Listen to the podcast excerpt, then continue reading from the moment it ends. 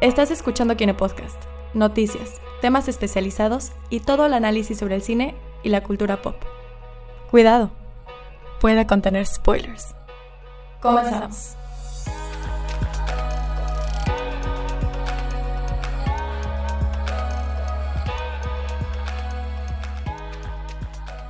Y ya estamos grabando. Es- Hoy es martes 12 de febrero que estamos grabando esto. Nos estamos adelantando el 14, el día de San Amarguín, digo de San Valentín.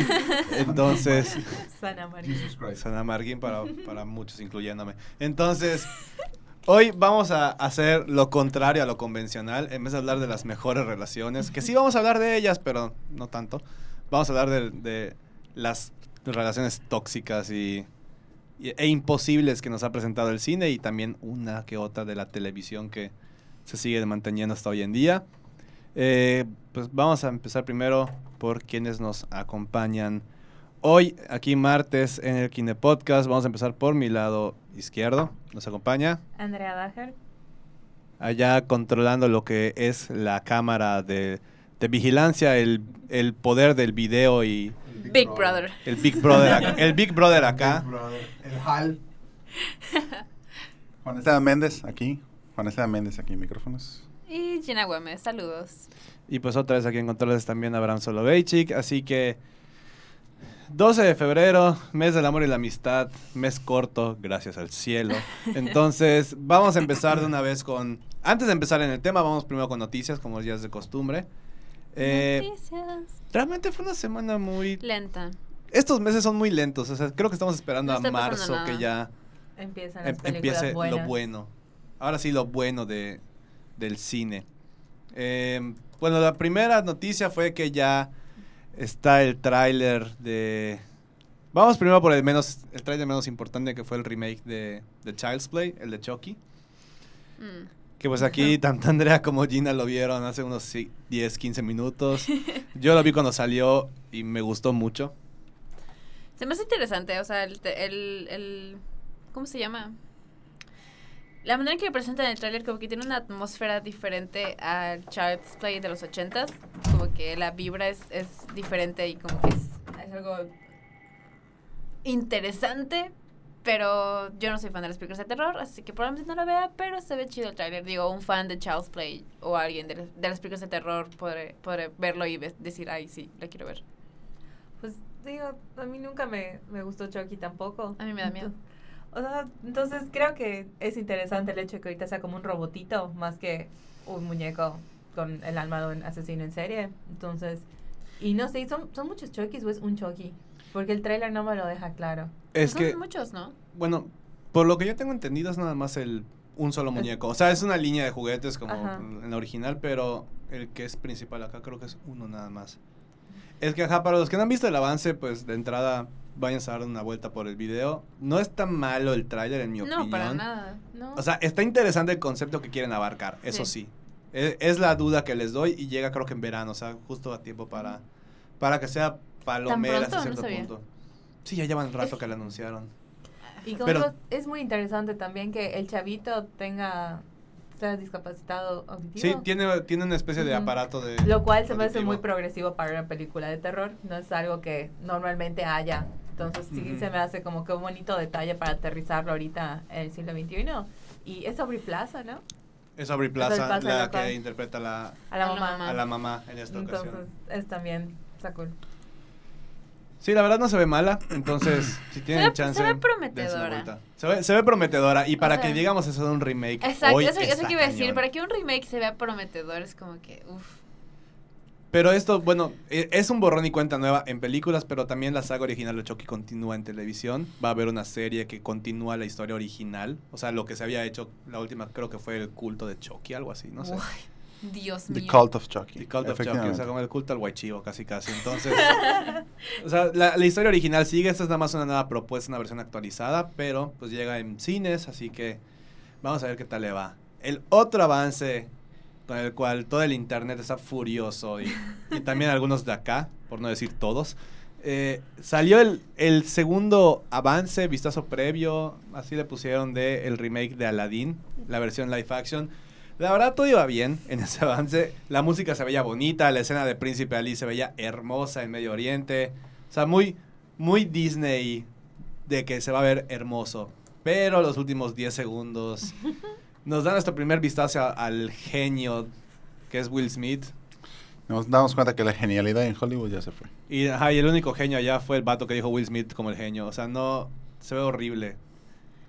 Lo que más me preocupa es que Will Smith estaba orgulloso de decir, les dije que iba a ser azul, como si eso hubiera arreglado la situación y solo le empeoró.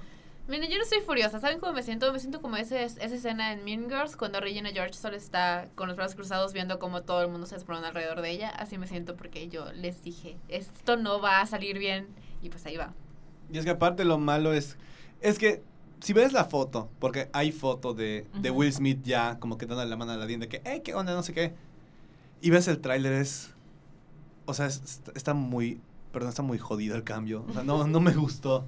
Se ve, se ve como si hubieran agarrado a Will Smith, y eso se los dije. Es como si hubieran agarrado la cara de Will Smith, la pegaron sobre un cuerpo que hicieron de computadora. El cuerpo sin arrugas, casualmente, se ve bonito, así, muy, muy delineado.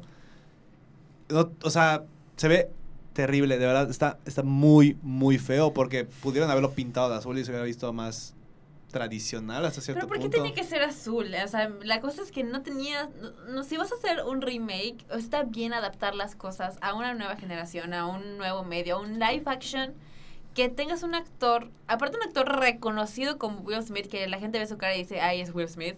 Pues ¿para qué lo pintas de azul? Eso nada más va a llamar más la atención, va a sacar de pedo a la gente, nada más ponlo normal, su piel normal, es- o sea... eh, Will Smith es un actor afroamericano, va, no, no desentona con el entorno de Arabia y no sé qué, o sea, déjenlo su piel normal, no tiene por qué ser azul. Y aparte que la voz, pues, no le puso ni un mínimo esfuerzo a, No, a es hacer, Will a- Smith. a hacer alguna voz chistosa. Es como que, ah, ok, es Will Smith. Bueno, pero tampoco lo escuchamos hablar tanto. O sea, ahí sí. Sí, fue- fueron cinco segundos que habló. Ah, pero digo, y es, ahí sí suena como Will Smith, como Will Smith. Pero, digo, Me, me quiero esperar. O sea, quiero esperarme a ver porque, digo, no estuve contenta cuando no era azul y no estoy contenta ahora que es azul. Entonces, creo que me quiero esperar a, a ver el resultado final porque todo lo que he visto, nada me convence.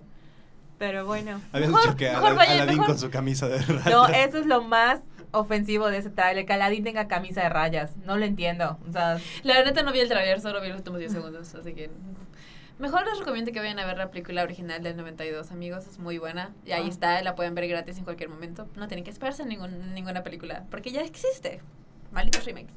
Sí, porque Perdón, es que sí, o sea, los remakes de Disney están bonitos. Está, se aprecia el gesto, pero gracias, pero no gracias. No se aprecia el gesto. Bueno, no, yo no lo aprecio. Pero bueno, Aladdin llega en ¿qué fecha? ¿En Junio. Sí. ¿Mayo? No, porque en ¿Abril, mayo, mayo? junio llega el Rey León, supongo que en No, el Rey León llega en julio. Ah, entonces Ah. yo creo que es como entre Llega mayo y mayo, junio, junio. porque Dumbo sale en marzo. No manches, también existe Dumbo. Ah. Ay, ay, yo estoy También está emocionada. el, bueno, otra Ay, sí. noticia, está el nuevo tráiler de Dumbo. Ay, nuevo tráiler. Bueno, sabes, fue como un sneak peek de un minuto. No, yo ya me ya estoy lista para ver la película y sentarme a llorar así amargamente. Que la verdad, mucha gente puso en los comentarios del video de YouTube que les encantó el tráiler y lloró. Yo no entiendo, perdón, yo no entiendo de dónde. Ni yo. Bueno, ¿alguien ha visto Dumbo? Sí. O sea, sí la he visto, pero es como... Ajá. Bueno, a nadie le toca el corazoncito cuando mamá Dumbo. Ah, claro. Pues es eso. O sea, es, únicamente pues, eso. pero vuelvo a lo Pero- mismo. pero igual puedes- igual la puedes muerte de la mamá de Puedes Bambi. llegar a tu casa ahorita y ver Dumbo en tu casa y llorar amargamente disfrutando tus, tu amargura en soledad en tu casa. No tienes por qué esperar hasta ahorita que se va a estrenar en mayo para ver la, la versión fea live action CGI de esa escena cuando ya la tienes animada no muy bonita por Walt pensar Disney. que no voy a llegar a mi casa a hacer eso. No sé por qué. Pues digo, O sea, lo interesante de esa versión es que es Michael Keaton, Danny DeVito. No, o sea, la verdad es que no se siente que vaya a ser un remake de Dumbo tal cual, porque Exacto. los niños no sé de dónde salieron, o sea, Es más Colin Farrell no tiene un brazo, hay una que hace trapecio, entonces No, no, sé está si- el ratoncito, no están los cuervos. Ajá, entonces, por eso te digo, no lo siento tanto como remake de Dumbo. Entonces, como, como que un reboot. Ajá, como que voy a ver, ya sabes, las escenas que más me golpearon de niña, así en live action, y además voy a ver otra historia. Así lo, así lo Sí, se, siento. se ve medio extraño, pero bueno. Esa llega en marzo, dirigida por Tim Burton. Es la única. Es de las pocas cosas que digo, ok, tiene mi atención. Y no se ve mala, la verdad no se ve mala, pero sí hay nuevo tráiler para el que lo quiera ver. Al Muy- rato. Está muy interesante. La otra noticia, ya alejándonos de trailers, yéndonos al ámbito de los Óscares, que ya chan, faltan chan. dos semanas, una semana. La próxima semana se son los Prácticamente. Óscares ya Güey, ya prácticamente. se fue febrero. ¿En qué momento? Ya se fue, gracias a Dios. sí, ah, Marguín. Amar, Amargator. Entonces, eh, la siguiente semana ya son los Óscares y pues ya empezaron a salir las polémicas. Hace rato Gina, nos dijo una que, que pues no es tanto en, en los Óscares, in- influye más en México con las actrices mexicanas, pero pues tiene que ver con los Óscares por el hecho de que está relacionada Yalitza Aparicio. Yalitza Aparicio. Yalitza, per- Yalitza, perdón. Ah, Yalitza Aparicio. Mejor que Gina nos cuente la historia, ya lo sabe mejor. Pues es que acabo, de hecho acabo de leer el update. Es, lo que pasa es que salió un rumor, varios este personas dentro de la industria del cine mexicano empezaron a sacar de que como empezaron a tuitear cosas de que no existe este grupo, un chat de varias actrices mexicanas que están como que juntándose para pedir que Yalitza Aparicio no sea nominada al Ariel. Y esa fue como que la nota que hizo explosión en redes sociales y todos empezaron a decir de que no, que, que pedo, que son los mediocres, son las serpientes. Pero pues, y sacaron una lista de actrices que supuestamente están en este grupo. Y pues ya varias de ellas como que pusieron en, en sus twitters y sus redes sociales de que no, yo no soy en ningún grupo, yo aprecio Roma, aprecio a Yalitza, espero que le vaya muy bien en todo. Así que pues ya no sé cuál es la verdad porque pues por una parte tienes esos, esas personas que están diciendo no, sí existe el grupo y por otro lado están las personas que les dijeron, esas son las que están en el grupo y ellas están diciendo de que no, ese grupo no existe, así que ¿a quién le crees? O sea, aquí ya influye mucho también el, la concepción que hay. De, no tanto de la película, pero lo mismo. Regresa a la cuestión de que Yalitza no es una. Actriz. No es una actriz en forma, Es que no sí tiene es la una- actriz, porque sí se preparó y sí, o sea, no porque no sea una actriz consolidada, sino que no sea una actriz. Es que esa es la palabra, consolidada. O sea, no, no tiene un trabajo previo, Previo. que, que- Es una actriz debutante. Exactamente, es Y va, sí, vez. su papel, o sea, es como, más o menos, es alguien como ella, pero ella es una, para empezar, ella es maestra, ella no es, ama- o sea, no es, no limpia casas, o sea, ella nunca ha vivido en ese ambiente, o sea, sí tuvo que prepararse, sí tuvo que hacer un trabajo de investigación, platicó con Alfonso Cuarón acerca de, de, de su, de su, ¿cómo le dice? Como su, ¿Método? ¿Algo así? no, no, no, de la, la, De su libro. Livo. ¿Livo? Ok. Así se llama. Ah, ah, platicó con Alfonso sobre el Ivo y así que tú hizo un trabajo de preparación para interpretar a Cleo. No es como que nada más llegó y diga, ay, sí, fírmame Alfonso. O sea, no. Así que no veo, no entiendo cuál es la polémica de que Yalitza esté nominada y esté ganando premios por ser actriz. Porque cuando, cuando sí hizo todo lo que una actriz debe hacer. Sí, incluso está mejor. Sí, claro. Que le salga na- muy natural, digo, no es su problema. O sea, es pues así. es parte de la talento. preparación. Sí. O sea, la realidad es que igual. Es que. ah, No, mejor Tampoco no- Yalitza no hablaba mi, mi- mixteco, mixteco. Ella no hablaba mixteco. Y tuvo que Lo aprendió, lo aprendió para, para Roma. Y eso no cualquiera. No. No cualquier actriz te, dice, así voy a aprender a hablarlo. No, pero aparte, digo, es que no, no quiero hacer un comentario despectivo de los Arieles porque... Bueno, ajá. Ajá, porque no, no, no viene ni al caso, pero...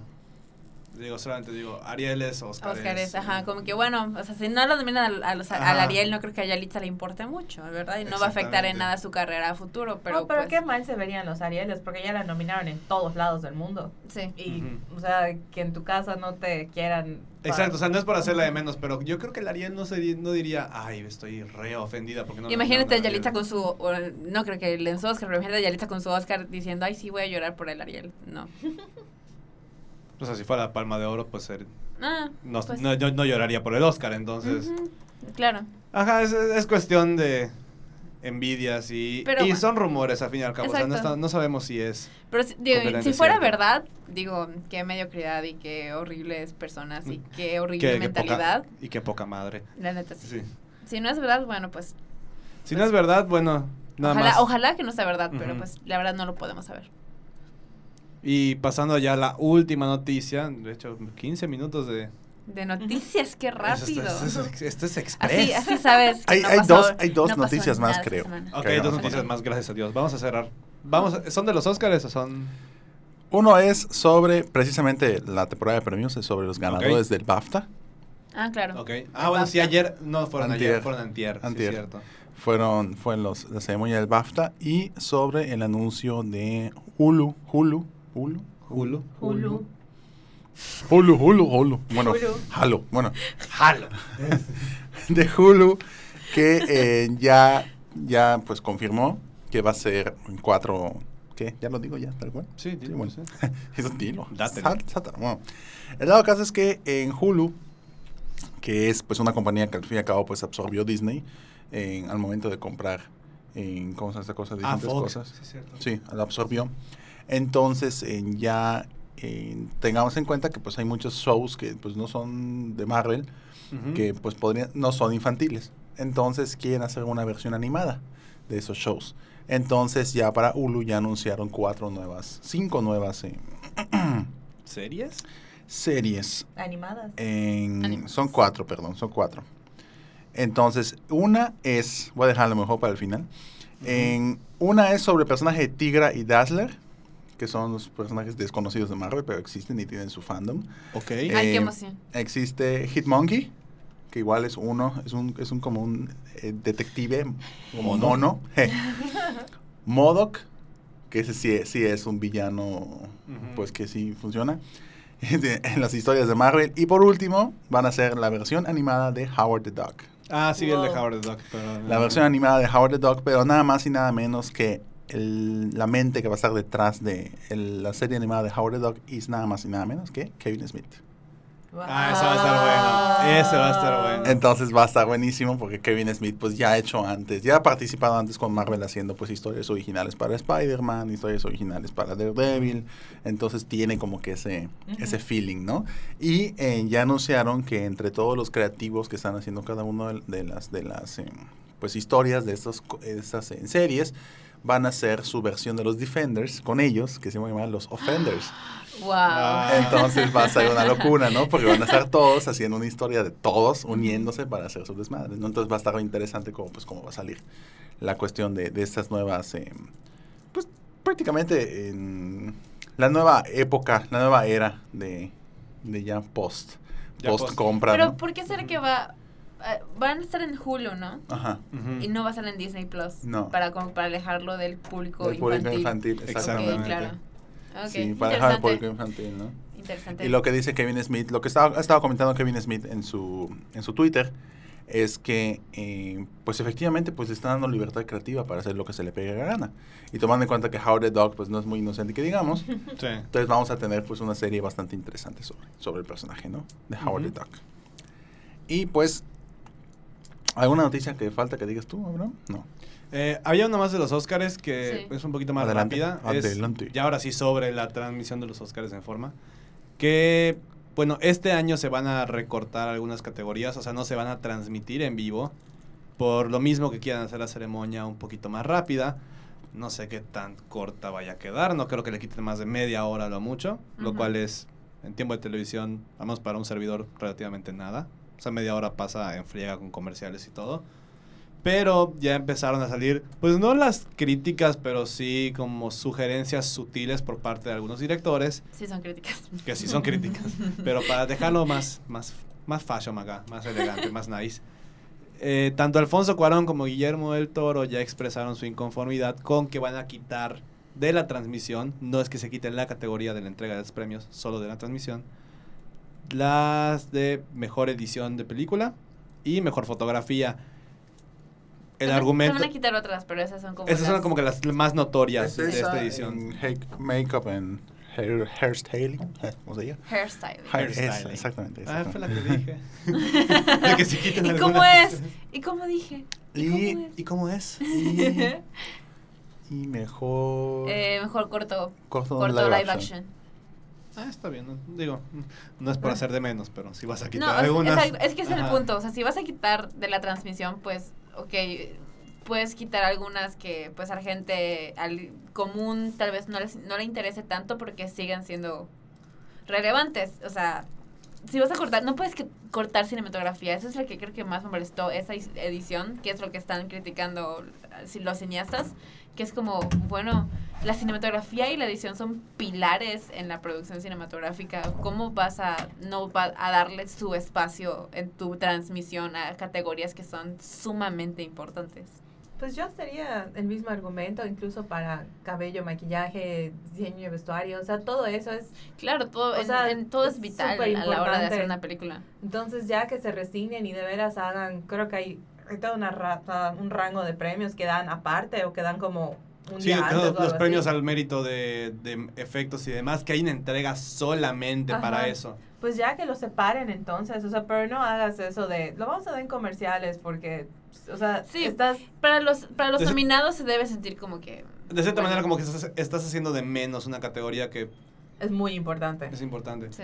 O sea, y digo, para los que son ya fanáticos de ver los Oscars y tienen un poquito más de conocimiento en las cuestiones técnicas de cine, pues ya saben la importancia que tiene la edición y la fotografía. Y para los que a lo mejor no están tan empapados con esto, pues la edición es prácticamente lo que hace que la película sea lenta o rápida, que te duermas, que no te duermas. La edición, puede, la edición puede volver a escribir una película. Ajá, o sea, la edición puede, puede salvar una película del fiasco.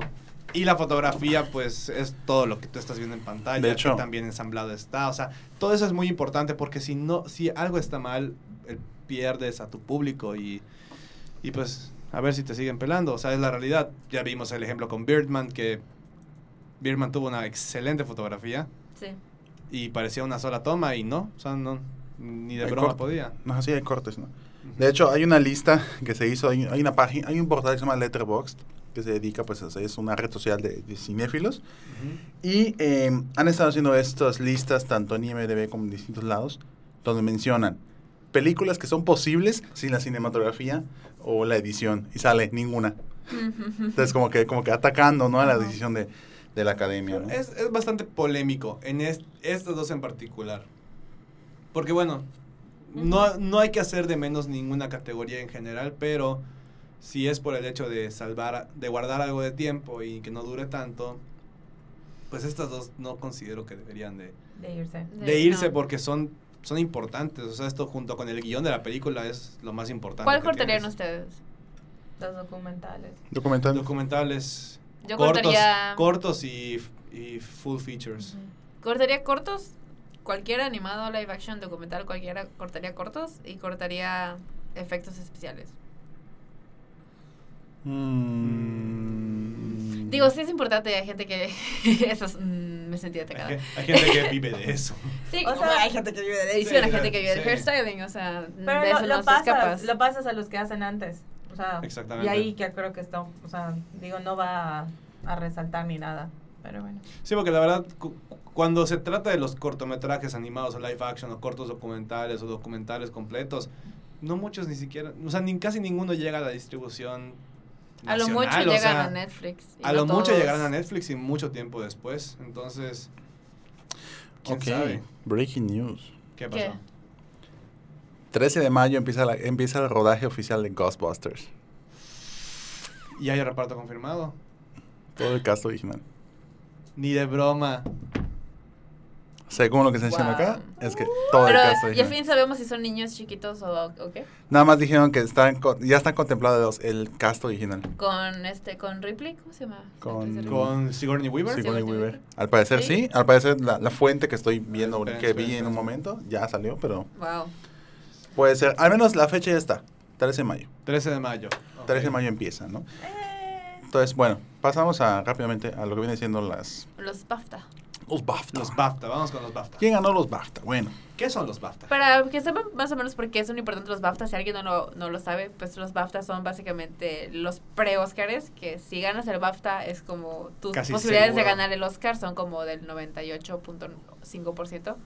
Así que por eso son una importante muestra de cómo va, se pinta el panorama para los Oscars. Pero los BAFTA también son, son los British. Son los British. británicos. Sí, Son son, los británicos. películas británicas. British Academy Films Awards. Ok, exacto. Entonces, ganador. De- ¿qué? Vamos a empezar con lo más, con lo más, lo más menor. Ahí sí. Eh, mejor diseño de producción Ujú. se la Roma. ganó The Favorite. Nah, The ah, bueno, Favorite. sí. Vayan a ver The Favorite, gente. Muy favor, buena película. vayan a verla. Es justo y necesario película. que la vayan a ver. La- la- se lo merecen. Ah, no me encantó. Sí, para mí es que No lo he visto. Jesús, para mí es la favorita. Sí, sí, sí. Sal- salió- alguien, alguien me salió preguntó las- ra- alguien me preguntó hace rato, ¿cuál es, su, cuál es su favorita de las nominadas de mejor película? Y yo, la favorita. Qué La favorita. chistoso. Mejor sonido. Sonido en diseño de sonido, Bohemian Rhapsody. Sí, ok. Mejores efectos visuales. Estaban nominados Avengers Infinity War, Fantastic Beast, The Crimes of Grindelwald, Ay, ¿por qué? Porque es Porque británicos. First Man Because British. y Ready Player One. y Ganó Black Ready Player Panther. One. Y ganó Ready Player One. Ganó Black Panther. No, ching. Perdón. bueno. me da gusto, me da gusto. Ganó. Black Panther. ¿Por qué? British. African. O sea. Tal cual, tal cual ¿no? Eh, mejor screenplay original Roma. se lo Vice. llevó la favorita. Yes. Es una película británica. Sí. Sí. Y las nominadas a lo que viene siendo eh, mejor en Oscar, eh, eh, mejor, Mejor Oscar, Oscar. mejor, mejor en guion original Ah, pues de ahí se deciden, ¿no? eran Cold War, Winner, Perdón. Green Book, Roma, Ya vimos quién ganó. Ok. Roma y Vice, ¿no? Y se la ganó The Favors. Y ganó de No manches, tuve mi, cantin, mi cantinfleo, pero intensa ahorita. Bueno, Oye, ¿y quién ganó mejor actor? Ay, va, va, va, va, va, va, espérate. mejor película de idioma no inglesa, Roma. Roma. Roma, ¿no? Mejor edición se la ganó Vice. Uy, qué bueno. Mejor cinematografía se la ganó Roma. Ok. Mejor, Mejor director. mejor película animada se la llevó Spider-Man into the Spider-Verse. Spider-Man Into the Spider-Verse. Perdóname, Wes Anderson. Chupa. Sí. Mejor, No hay necesidad de ese lenguaje. Jesus Christ, bueno. Adapted Screenplay se la llevó El infiltrado del KKK, no lo voy a decir en inglés porque me trabo Black mucho. Black Black Clansman. Clansman. Black Landsman. Bueno, esa cosa. Buenísima O película. como vayan está acá, el infiltrado del Ku Klux Klan. Exacto. No, es el infiltrado del clan. Del. Bueno, Vayan a verla, es muy buena. mejor actor secundario es para se va para Mahershala Mahershala Ali. Por Green Book. Perdón, el día de estoy pues, muy nefasto. Bueno, eh, mejor director se lleva Alfonso Cuarón por Roma. Muy bien. Eh, mejor costume design se Black la lleva. The la Favorite. favorite. favorita. Oh, Mejor, Period, eh, period drama, British. sí. Sí. mejor makeup and hairstyle, ah, The ya. Favorite. la favorita. Oh. Ay, sí, Mejor canción original. The Favorite. Se la lleva. Mejor canción original. Shallow de A Star is la Born. lleva Se la llevó a Star is Born. Sí, claro. A Star is Born. Mm. Eh, no me cierres la ventana. Y aparte Lady Gaga ganó los Grammys también por Star is Born. Ah, sí. Ganó uno. Ganó un Grammy por una Por película. mejor, mejor, mejor dúo, mejor canción para una película, algo así. No sé, dame Fue los Shallow. Grammys. Fue Shallow. Mejor en actriz de reparto. Rachel Weisz por la favorita. Muy bien ganado. Muy O sea, bueno. de verdad, a los británicos les... No, Ah. es que ve la película. Es que no has visto la película. Es, Ah. es realmente una Ave muy buena película. O sea, no digo que esté mala, nada más no creo que merezca así tanto. No, Empezamos. sí, yo sé, antes de, sí, antes sí, de que sí. empiece, antes de que empiece el programa, estábamos diciendo de que, de que entre sí no está buena en- cuando Harry encontró a Sally. Ahorita lo mismo con la favorita. Ahí, ahí empieza así como es que muy, para mí es una increíble película, muy bien lograda en todos los aspectos. mejor actor Rami Malek. Christian Bale. Rami Malek. No. Británicos, acuérdate. Pues sí, Rami Malek es. Ah, bueno. Mercury. Mejor actriz principal. De hecho, Christian Bale es británico, ¿no? Sí. Es escocés, creo, o irlandés, algo así. Mejor ¿Mejor actriz principal. Glenn Close. Olivia Colman. Por la favorita. La favorita. Damn. Bueno, pero te voy a decir algo. Olivia Colman es como Britain's darling. O sea, la aman, la adoran. Y es, Es, una, muy es buena un pan actriz. de Dios. O sea, ella sí es súper buena actriz. Entonces, eso no. Mejor me... película británica se la lleva La favorita. la favorita. Roma. Mejor película, mejor Black película del año. Black Panther. La mejor película del año se la llevó Roma. Mejor película. Del año. Mire, Roma ganó mejor película y mejor película extranjera. Extranjera. Extranjera. Así, Así que, que, saquen sus quinielas saquen sus porque ya quinielas. se prendió esto. Todos de fiesta en la Roma, ¿eh? Vamos al monumento. Vámonos al monumento a la bandera. Por... Imagínate ganas en media todos en la colonia Roma. ¿eh? Tenemos una colonia Roma. Según yo sí. No, no sé si es una. No sé. No, ¿Tenemos una colonia Roma en Mérida? Avenida Roma, no, no, Ajá, no. exacto, tenemos algo Roma, pero Algo no sé si es una colonia. Tenemos no. Tony Romas, que es otra cosa. Nos vemos en Tony Romas Tony el Romas. 24. Saludos a cualquier persona que vive en la colonia Roma en Mérida. Perdón por no saber si existen o no. Y en la Ciudad de México, pues todos en la colonia Roma, evidentemente.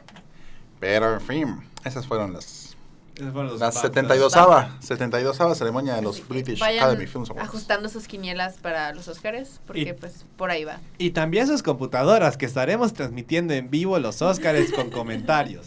Fin del comercial. Aquí Shot, termina shot, la pauta shot. publicitaria. Live Shot, shot, shot.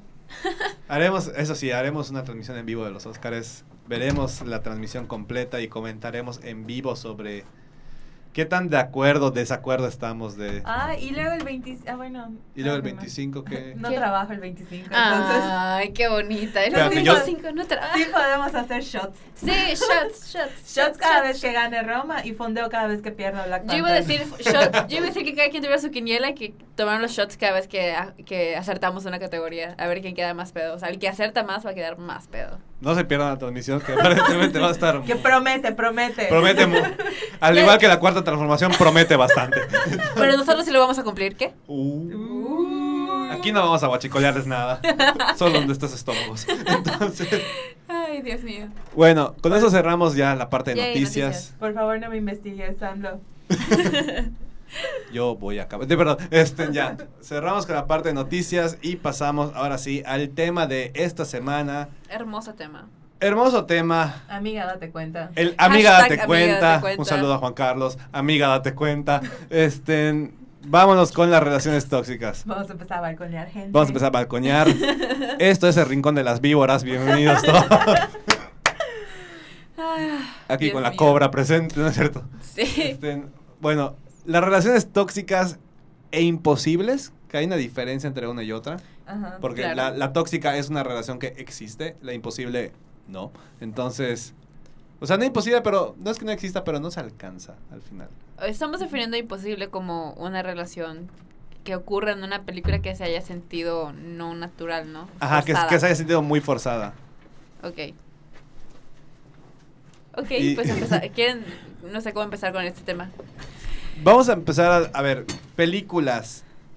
No nos vamos a, a quedar solamente en el género de películas románticas o comedia romántica ni nada por el estilo, ¿verdad? Nos vamos a ir por... Sí, cualquier tipo de película que muestre una relación que digas, ay, esto es muy tóxico. Desde películas, desde las películas mudas hasta animación Disney. Vámonos, vamos a abarcar todos los Ah, géneros. bueno, ¿ok? Disney es altamente problemático. La ¿Qué? Y machista ¿Por en los noventas. o sea, la única relación no problemática es Simba y Nala y son primos. O sea, No son primos. Sí, son pero primos. no son primos. Y entró, amigos. y entra acá en el estudio. Nos ah, son medio hermanos. Acá ¿Qué? saluda, Pues preséntate ante, los ya. micrófonos. Hola, buenas noches. Claro que sí, Jesús Rivero, crepa chefcito. Que nos acompaña Jesús Rivero, alias Chefcito. Qué padre, ay, qué bueno que estés aquí. Qué gusto tenerte Me da con mucho nosotros. gusto. Patrocinado Es por Es un honor. Crepas. Crepas, chefcito. chefcito. Crepas de Nutella. Qué rico. Ay, Qué hoy, hoy voy a ser feliz. Este es Bueno. mi 14 de febrero. bueno, vamos a empezar entonces. Va- vámonos primero por las relaciones, como bien decía Gina, las que hemos visto en las películas que son muy forzadas. Que dices, esto no es, esto no es normal. Ok. Mm, pues cuando lo dijiste, el primero que se me vino a la mente, porque es muy reciente, fue Aquaman con Mera.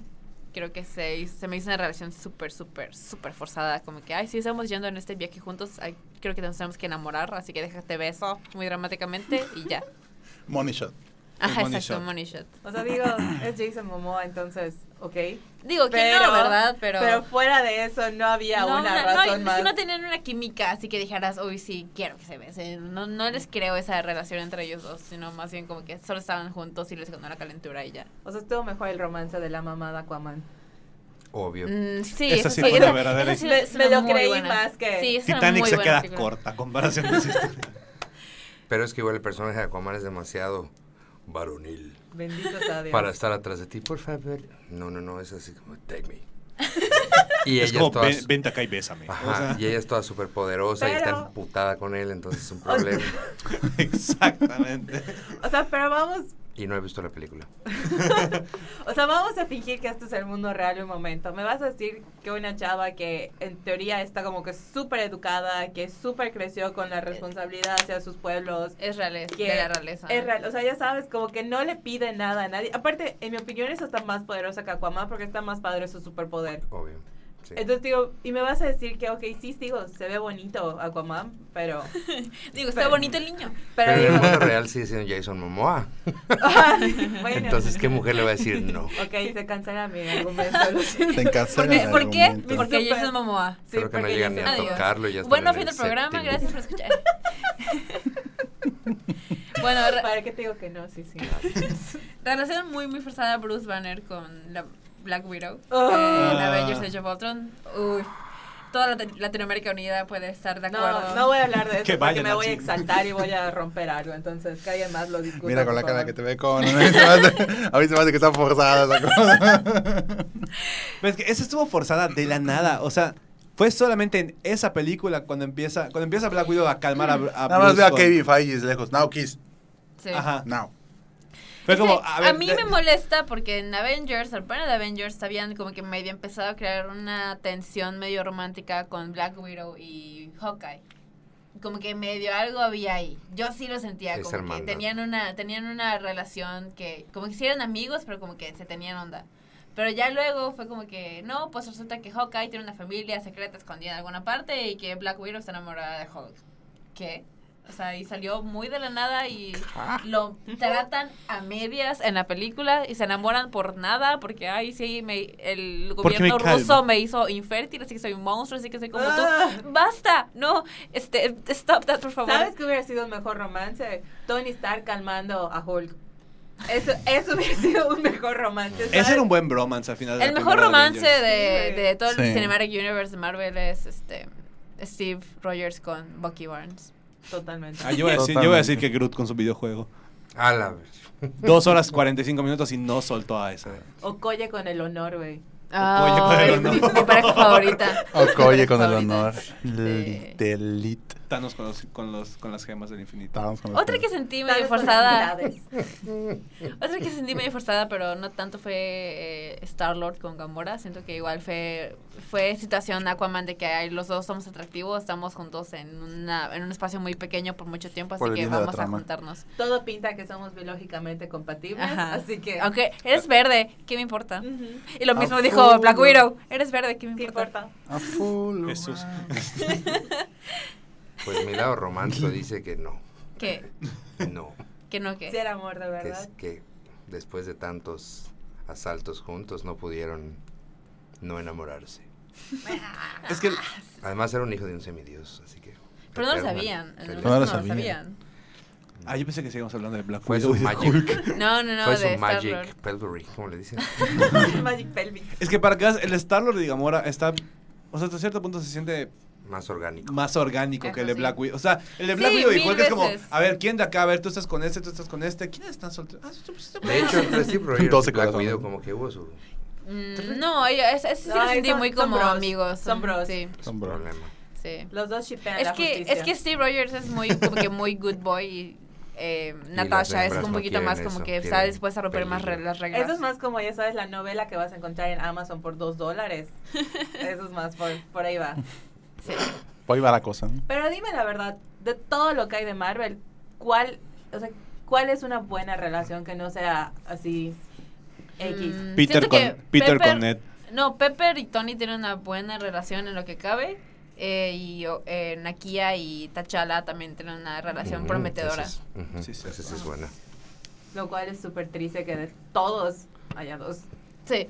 Bueno, pero es que en el, el Cinematic, el Marvel Cinematic Universe no se ha concentrado en el romance. Espérate, espérate, pues, espérate, espérate. ¿Cómo que de todo el cinemático de Marvel? Peter Parker y... Ned. ¿Y cuál? Porque Claro ahorita está no. al aire. No, no, no. Y... Perdón, se me fue su nombre. No, no, no, pelirroja. Jane. Ah, están hablando del cinemático de Marvel, no de los cómics. no. No de los cómics. No, de, de los cómics De- es el de- mejor. de es el amor por ese- excelencia. Claro. Peter y Mary Jane. Ah, como el más estable. Sí, como es más estable.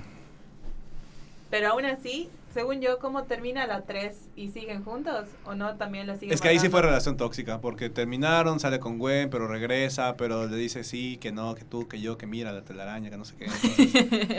o sea, acaban como, que, acaban como que, acaban abrazándose, pero sabiendo que los dos la fregaron en varios aspectos, más Peter que Mary Jane.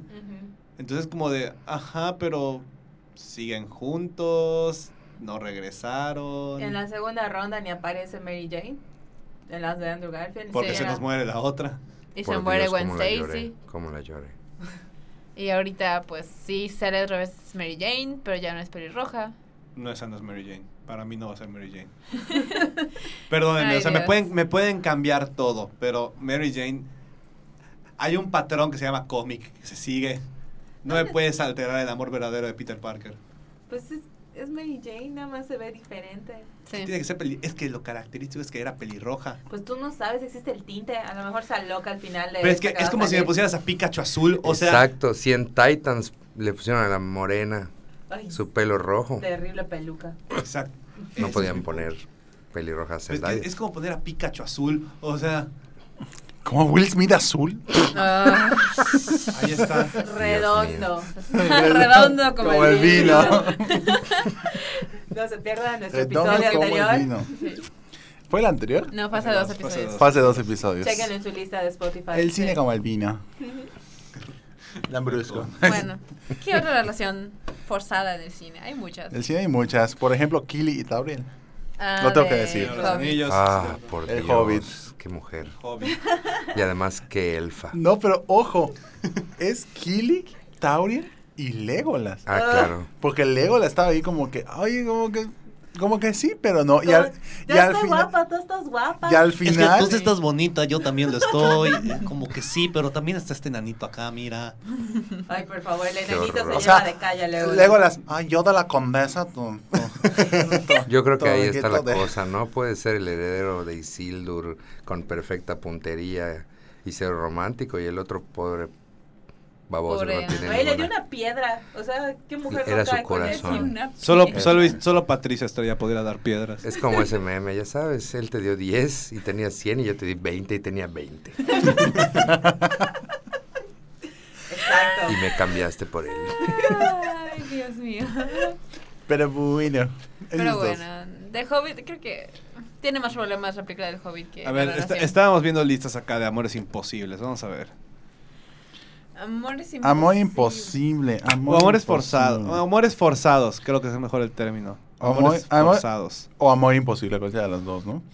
Eh, Eowyn y Aragorn. También. Ah, la Sí, prima, sí, sí, la prima, sí, la totalmente. Imposible. Sí. Porque hubo su amor forzado. Bueno, en el libro no, el libro está muy bien bonito, pero en las, en las películas es como que, como que, o sea, Aragorn le da su, su batazo a Eowyn. Y Eowyn como no tenía, ni- no, como ya no, ya no podía hacer nada más, pues, ay, ahora Faramir, estás bien madreado, O sea, voy a ir contigo. Somos los dos únicos humanos que quedan solteros. oye. Ajá, rubias. ¿no? Que Párate, juntarnos. párate junto a mí para insinuar que terminamos juntos. Eres tú o Gollum. No, porque Gollum muere. Ay, Dios, Ay, no, perdón, pues ya no le quedó Gollum. Ay, Gollum muere. Mataron a Gollum, oh por Dios. No, precioso. Pero bueno. Se ay, muere. Dios mío. Aquí hay uno que hablamos hace rato. es que Gollum y el anillo, ¿no? Amor imposible. Relaciones Ese es el- ese es el- Guay, guay, fuerte. Amor, amor Ese imposible. es el ejemplo más claro de amor imposible y tóxico. Y tóxico. No, ese es amor verdadero. Quiero a alguien que me ame como. Oh, sí. Quiero a alguien que me ame como Gollum. Gollum ama al Como anillo. Gollum ama al anillo. Bueno, otra que yo vi así medio random, pero que Juan y yo dijimos, esta sí. Sí es. ¿Quiénes vieron la película Hair en 2013 Sí. con Joaquin Phoenix? No, yo No, la vi en vi. 2013, pero ya Bueno, vi. salió en 2013. Salió en 2013. 2013. Sí. Dios mío, ¿cómo han Sí, sí. pasado Sí. los. Yo me acuerdo que... Ya sé beber unas canas. Unos a mí se me ven todos. Pero bueno, En, en Hair, el protagonista Joaquin Phoenix se llama Theodore y su asistente virtual que se llama Samantha, que tiene la increíble, hermosa y divina voz de Scarlett Johansson. alias. Uy. Scarlett Johansson ha estado en muchas situaciones, o sea, en relaciones tóxicas, por lo que estoy escuchando, ¿ah? Sí. Eh, sí. No, no me molesta. Molesta ver una relación tóxica. Me molesta ver una relación tóxica, que es otra cosa. Pero, este... Lucy fue la ley. Bye. Mm, Ah, la película Lucy. Pues a mí sí me gustó, lo siento. Muchas gracias. Público, defiéndanme. Pero esta relación que tiene Joaquín Phoenix con Samantha, que es su asistente virtual, es un programa que él compra y instala en su computadora y pues prácticamente... Imagínate como un Siri o un Google Assistant, Cortar. Cortana, Cortana. en Microsoft. Alexa. Alexa, ¿Cuál más hay? pero ya con más personalidad, ya con Ajá. pensamientos, incluso sentimientos que le podrías programar en alguna parte de la película, creo que lo hace. Sí, o sea, prácticamente describiendo a tu pareja ideal. O sea, tu pareja ideal en una computadora. Y pues, digo, ya pasaron, ya pasaron seis años, o sea, ya podemos spoilear esto. sí, adelante. Está prendido el cubo porque aquí no lo veo. Ya está aprendido el cubo a la Ok, spoiler. ok, aquí al, fin, al final, pues este, este tipo trata de, de personificar a, a Samantha y pues no funciona de la misma manera y se deprime mucho y yo también lo sufrí. O sea, es una bonita película de, de cómo el amor es así. Pero al final Samantha igual lo deja, ¿no? Eso que recuerdo, ahorita estoy recordando que como que Samantha eh, encontraba a otras personas, otros eh, inteligencias artificiales y como que sentía su relación, que su relación era mejor con ellos, así que deja al personaje Joaquín Phoenix al final. Sí, al final Algo ella y todos los sistemas operativos Se como que llegan, llegan a un nivel así supremo de... Y se van todos, ¿no? Y se van todos. Claro, sí, me. Sí. Pues sí, pues igual hasta él lo Pero lo es, es, imposible porque dices, o sea, no... Las sé. posibilidades de que A mí eso... sea así el 100% de, de que yo pueda decir, ah, pues tiene que tener esto y le gusta esto y esto y esto. Es y que esto. aprecio, aprecio como que lo que está intentando decir, pero a mí lo- la idea de que se enamore de una inteligencia artificial a mí no me termina de cuajar. Es como, eh, o sea, sí, sé que es tu pareja ideal, pero es porque tú la estás programando así, no es una persona real. Y ok, entiendo, ese es el, la- el tema de la película, pero a mí no me termina de, de cuajar. Cortana y Master Chief están enamorados. ¿Cómo? Sí, es una, es Ah, una- sí, es un amor imposible en videojuegos. ¿Qué? En videojuegos. Cortana Master y. Master Chief de Halo. True. Soldado verde y... Y Es el soldado verde El so- ese que hace verde. todo, ¿no? Hola. Eh, a los que nos están viendo por allá. Hola. Saludos. Igual uno acá para, para que luego no digan que no incluimos este la diversidad. La diversidad. La diversidad. Eh, pues Brokeback Mountain, Secreto en la Montaña. Ay, ¿Amor sí. imposible? Amor imposible. O sea, digo, en, en ese contexto que se desarrolla la película, es un amor, pues no imposible, pero muy difícil. Digo, los que han visto la película, No, y hasta pues... cierto punto, pues igual trágico, porque o sea, se estaban haciendo la vida imposible entre los dos, y pero insistían en, en estar allá. Entonces, Ujú. Yo no he visto Secreto en la Montaña, lo siento. Está muy bonita. Yo no la he visto Hasta cierto punto es... Sí es trágica El hasta cubo, cierto el punto, cubo. pero pues... El cubo, el cubo. Pero esa es otra que, que tengo acá. A ver, ¿cuáles otras tengo enlistadas? ¿Hablamos de 500 Days of Summer o lo dejamos para el final? Oh, Ay. Pero es que, ok, ¿Lo prefieren hablar ahorita o lo dejamos para el final? Pues es que no es una relación tóxica porque, o sea, es, lo único tóxico ahí es Tom. Lo único Tom es la tóxico persona- allá Así es es. cómo la gente interpretó esa película. Claro, eso sea, es lo tóxico. ahí. Miren, si ustedes son las personas que creen que Summer fue la perra en el asunto, por favor, sigan escuchando porque necesitan escuchar esto. Summer no fue la mala en la relación de 500 días con ella. Por favor, necesito que lo entiendan. Y ya me explicaron. Y ya lo entendí. Es que creo que por muchos años se ha mantenido esa idea de que no, pues la idea, la película quiere mostrar a Summer como la mala del asunto, la perra, la que lo abandona, pero pues es que el asunto es ese que tienes, está, la, la película está señalizando que no puede ser un Tom, que solo porque tiene los mismos gustos, que nada más porque es como que, ay, es la niña de mis sueños y eso inmediatamente va a hacer que la otra persona se interese en ti y que están deseosos de estar juntos. O sea, así no funcionan las relaciones en la vida real. Y creo Sí. que lo que se olvida la gente es que la película es desde la perspectiva de Tom. De Tom. Entonces, Ah. o sea, todo lo que te vaya mostrando ya viene así. Con un bias, un bias, un Ajá, entonces. predisposición. Ajá, y digo, y son varios los personajes que le dicen a Tom, güey, o sea, es que ya te dijo que no Amigo, date contigo, cuenta. Amigo, date cuenta. Y él insiste en que no. O sea, y el hecho de que toda tu vida se vaya al caño porque una vieja no te hizo caso, pues Sí, está ahí ahí el, cañón. el problema es Tom. No Summer. Summer no hizo nada. Summer Sí. desde el principio le dijo, no, pues es que no estoy interesada en ti de esa manera, así que pues bye con, noso- con nosotros, podemos ser amigos, así, lo que, lo que tú quieras. Y Tom, no, pues se clavó con ella, pero eso ya no es problema de Summer. Y Summer no podía hacer nada que, o sea, no iba a dejar su vida para complacer los caprichos de este niño, ¿no? Yo la verdad es que no lo he visto, así que no puedo comentar al respecto. Con- Mm. Ni yo. Pero siempre tenía esa duda porque pues tengo amigas que también han dicho, saludos Josefina, que, que Sommer no fue la perra. No, Summer no Entonces, fue la... pe- Summer no hizo absolutamente nada malo. masculino al mínimo, tienen toda la razón. Sí, El que se la fumó fue él. Sí. Sí. Sí, y ahí no, no podemos Es que defenderlo. literal la única razón por la que se enamora de ella es porque están encerrados en un elevador y él- él- ella escucha que él está escuchando a los Smith y le dicen, ah, los Smiths, me gusta esa banda. Y él dice, güey, la amo. Porque le gusta la misma banda. Y ahí la, le empieza a perseguir, O O empieza sea, a típico, el pedo. típico romance como de secundaria. Ajá. ¿Viste Sí. Entre 100 mujeres? ¿Cómo? Es una película de los noventas. No. Se encierran en un elevador, tienen sexo, pero él nunca la ve. Y cuando sale del elevador, está en el cuarto de en un edificio en la universidad donde hay 100 mujeres. Y él así como que, ¿quién fue? No la vi. Lo único Wow. que tengo es una incrustación de su, de su derrier en una pared. Y tengo que encontrarla. Después de entrar de mantenimiento y estar con todas, o sea, no con todas, sino conocer a todas, declara su amor frente a todas. O sea, Wow. Todas, pero sí, lo que dijo fue tan increíblemente certero y exacto que todas, yo soy, yo soy, yo soy. Y ese, pero shit, ¿quién fue? Y ya una le dice, bruto fue tal. Entonces ya, Qué buena película. sí, es muy Se buena escucha, película. han Muy buena película, muy buena película. La verdad, Pero bueno, ¿quién te hacías con ella?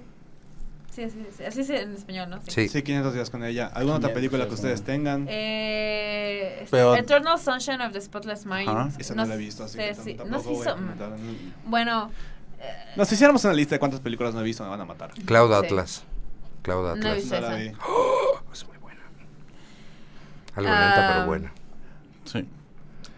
Entonces, A ver, aquí tengo otra. ajá, adelante. No, no que sea imposible, pero me- ah, vamos a, vamos, a- me encanta hacer la polémica. Carl y Ellie. Hermosa Ay, pareja, no- no todo wholesome, son pan de Dios, son. No, el me, amor me- me refiero, me verdadero. refiero a imposible. El amor verdadero representado. imposible, es que no es imposible, o ¿Qué sea, es que es ¿Cuál una es, relación normal, o sea, es una relación de de, lo más Up. clásico del, de la vida. De. Se conocieron de chiquitos, se empezaron a llevar, se enamoraron de grandes, se casaron, vivieron su vida juntos y al final ella falleció. No Es- tiene nada de No tiene imposible. nada de ni de tóxico ni de imposible, solo así es la vida. Creo que es lo más hermoso que les aspira el ser humano. Si Ellie hubiera fallecido cuando tenía ocho años, ahí bueno, dices, ok, podría haber sido una relación imposible porque Carl se enamoró de ella, pero pues Ellie no está. Pero pues al final, o sea, se muere por causas naturales, no muere por un accidente lo ni nada. lo- Eli no está. Lo único, lo Eli mejor sí. sería que es una relación idealizada. O sea, es Pero lo único. El hombre sí sobre, cuando la mujer muere, cuando estuvieron toda la vida juntos y la mujer muere primero, el hombre sí sobrevive. Cuando el hombre muere primero, la mujer, unos años después, bye. A menos que tenga un montón de nietos y razones para seguir aquí. Sobre todo si estuvieron tantos años juntos. ¿No han visto la, el video de Justin Timberlake que le declara a sus abuelos? Mirrors. No. Yo lloro. Así como que, ese- así creo que sea mi historia de amor. Así debería ser la de mis papás, ya sabes. O sea, claro que es mi utopía perfecta. Sí es una relación idealizada la de Carl y Ellie, pero pues igual tiene todo este asunto de que no, tu- no pudieron tener hijos y era algo muy importante para ellos, así que pues sí tienen ese, ese, es algo que nunca se terminó de realizar junto con lo de que querían irse a una aventura a las, a las estas cataratas en Venezuela, no, no recuerdo cómo se llaman, que nunca se logró hacer porque por problemas del día a día, que si se les rompe el coche, que si tienen que arreglar esto, pues tienen que gastar los ahorros que tienen y pues nunca logran con- conte- completar el sueño ni de tener hijos ni de irse juntos a las cataratas paraíso creo que se llamaban. Y pues ese es como que el, el pendiente que le queda a Carl y es lo que lleva a todo lo que pasa en la película. Así que para mí no se me hace una relación ni imposible ni tóxica ni nada es una relación eh, muy real. No he visto. ¿No has visto Up? Es neta. Vi los primeros 10 minutos. Bueno, gracias "Va", por o escuchar el podcast. Tenemos que madrearnos a Abraham. Vamos a, vamos a cambiar el produ- la producción para las siguientes ediciones. Si ya no vuelve Abraham al programa, eh, pues. Au. Ok, ya no digo nada. Es uno de mis apodos de bullying. Russell. Ay, no, y yo así como yo, no me ofende al contrario. Ay, Ya ¿Quiere que le ayude a cruzar su porche? Dios sí. Ay, me están pasando por acá. Guay. Dios mío. Y nada, sigan con Pero espérate, entonces, Entonces, ¿qué vas digo ya medio podcast, entonces, relaciones tóxicas. Vamos con relaciones Vamos a tóxicas. relaciones sí. tóxicas. Vamos Maravilloso, maravilloso. Harley Quinn y el Efecto mariposa. No he visto esa película. Ay, bueno, pero- O sea, sí, pero ahí no es como que son las víctimas de sus circunstancias. Por eso, pero al final él como caballero aplica The Ultimate Sacrifice, que es mejor jamás nos conocemos, jamás tenemos problemas, porque todo lo malo que te pasa es por mi culpa de quererte Pues a eso es, buscar. eso es todo lo contrario de tóxico. Claro, pero después un montón de Ah, bueno. versiones sí, claro. alternas. Ujú. A él toma la decisión y cuando el último, recuerdo el primero que tienen, cuando se conocen, entonces le dice, este creo que te odio, te voy a matar si te acercas a mí, voy a matar a tu mami. Entonces ella se aleja y ya todo para ella es perfecto, feliz, ya no le pasa nada, aunque el güey nunca la ve y cuando ya están juntos en un en la versión alterna donde los dos son buenos, felices y completos Ujú. y se encuentran, pero uno voltea y el otro no, y ya luego se van. En mi imaginación infinita, universal, Eso es perfecto. no, es así como que si, la in- si inicio una relación con ella, llegaríamos a ese punto. Seguro. O los puntos de bifurcación serían Sí, porque hace infinitos. un montón de combinaciones para tratar de, Cañón, de que no y cañón. nunca. O sea, Nunca. simplemente esa era que no era meant to be. Peor que la otra. Sí. Ujú. Pues relaciones tóxicas, la que se me viene primero a la cabeza es Sandy, Sandy, Sandra, ¿qué? Sandy Sandra y Dani, Lee. y Dani Zuko de Vaselina. Pero ¿por qué es tóxica? ¿Por qué es tóxica? Bueno, ok, tal vez en el momento no se veía tanto, pero para empezar es muy tóxico que después de una relación de, ¿De verano? este, Dani empieza a decir mentiras acerca de su relación sobre, con, con Sandy a sus amigos, con Sandy ahí enfrente, de que no, sí, tuvimos relaciones, Pero no sé ahí, qué, ¿cómo, no sé. ¿cómo sabes El quién hecho- mintió?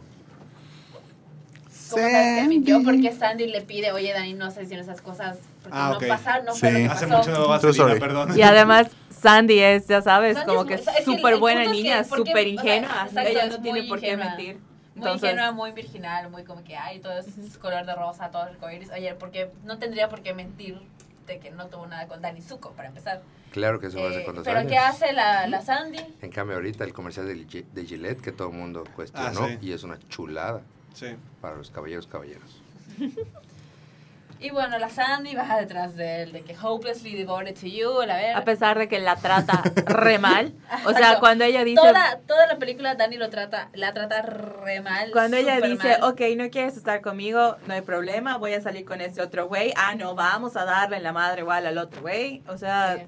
todo, todo, o sea, la trata re mal todo el tiempo. Luego le dice, sí, a huevo, vamos a salir. La trata de asaltar en el coche. Sí. Ella dice Entonces, que no. Dices, güey. Y luego además está Rizzo y Keniki, Sí. que es otra cosa. Otro rollo de problemática, por sí, sí. que esos no manches. súper problemático. Eh, y pues al final, ¿qué pasa? Pues que Sandy decide que no, pues sí, me interesa, me trata mal, es, le valgo queso, va, quiero estar con él. ¿Y qué hace? Se cambia completamente su forma de ser para poder agradarle al sujeto. Y Y, amigas, cuenta. dense cuenta, no tienen que hacer nada de eso para agradarle a una persona y si tienen que hacerlo no vale la pena.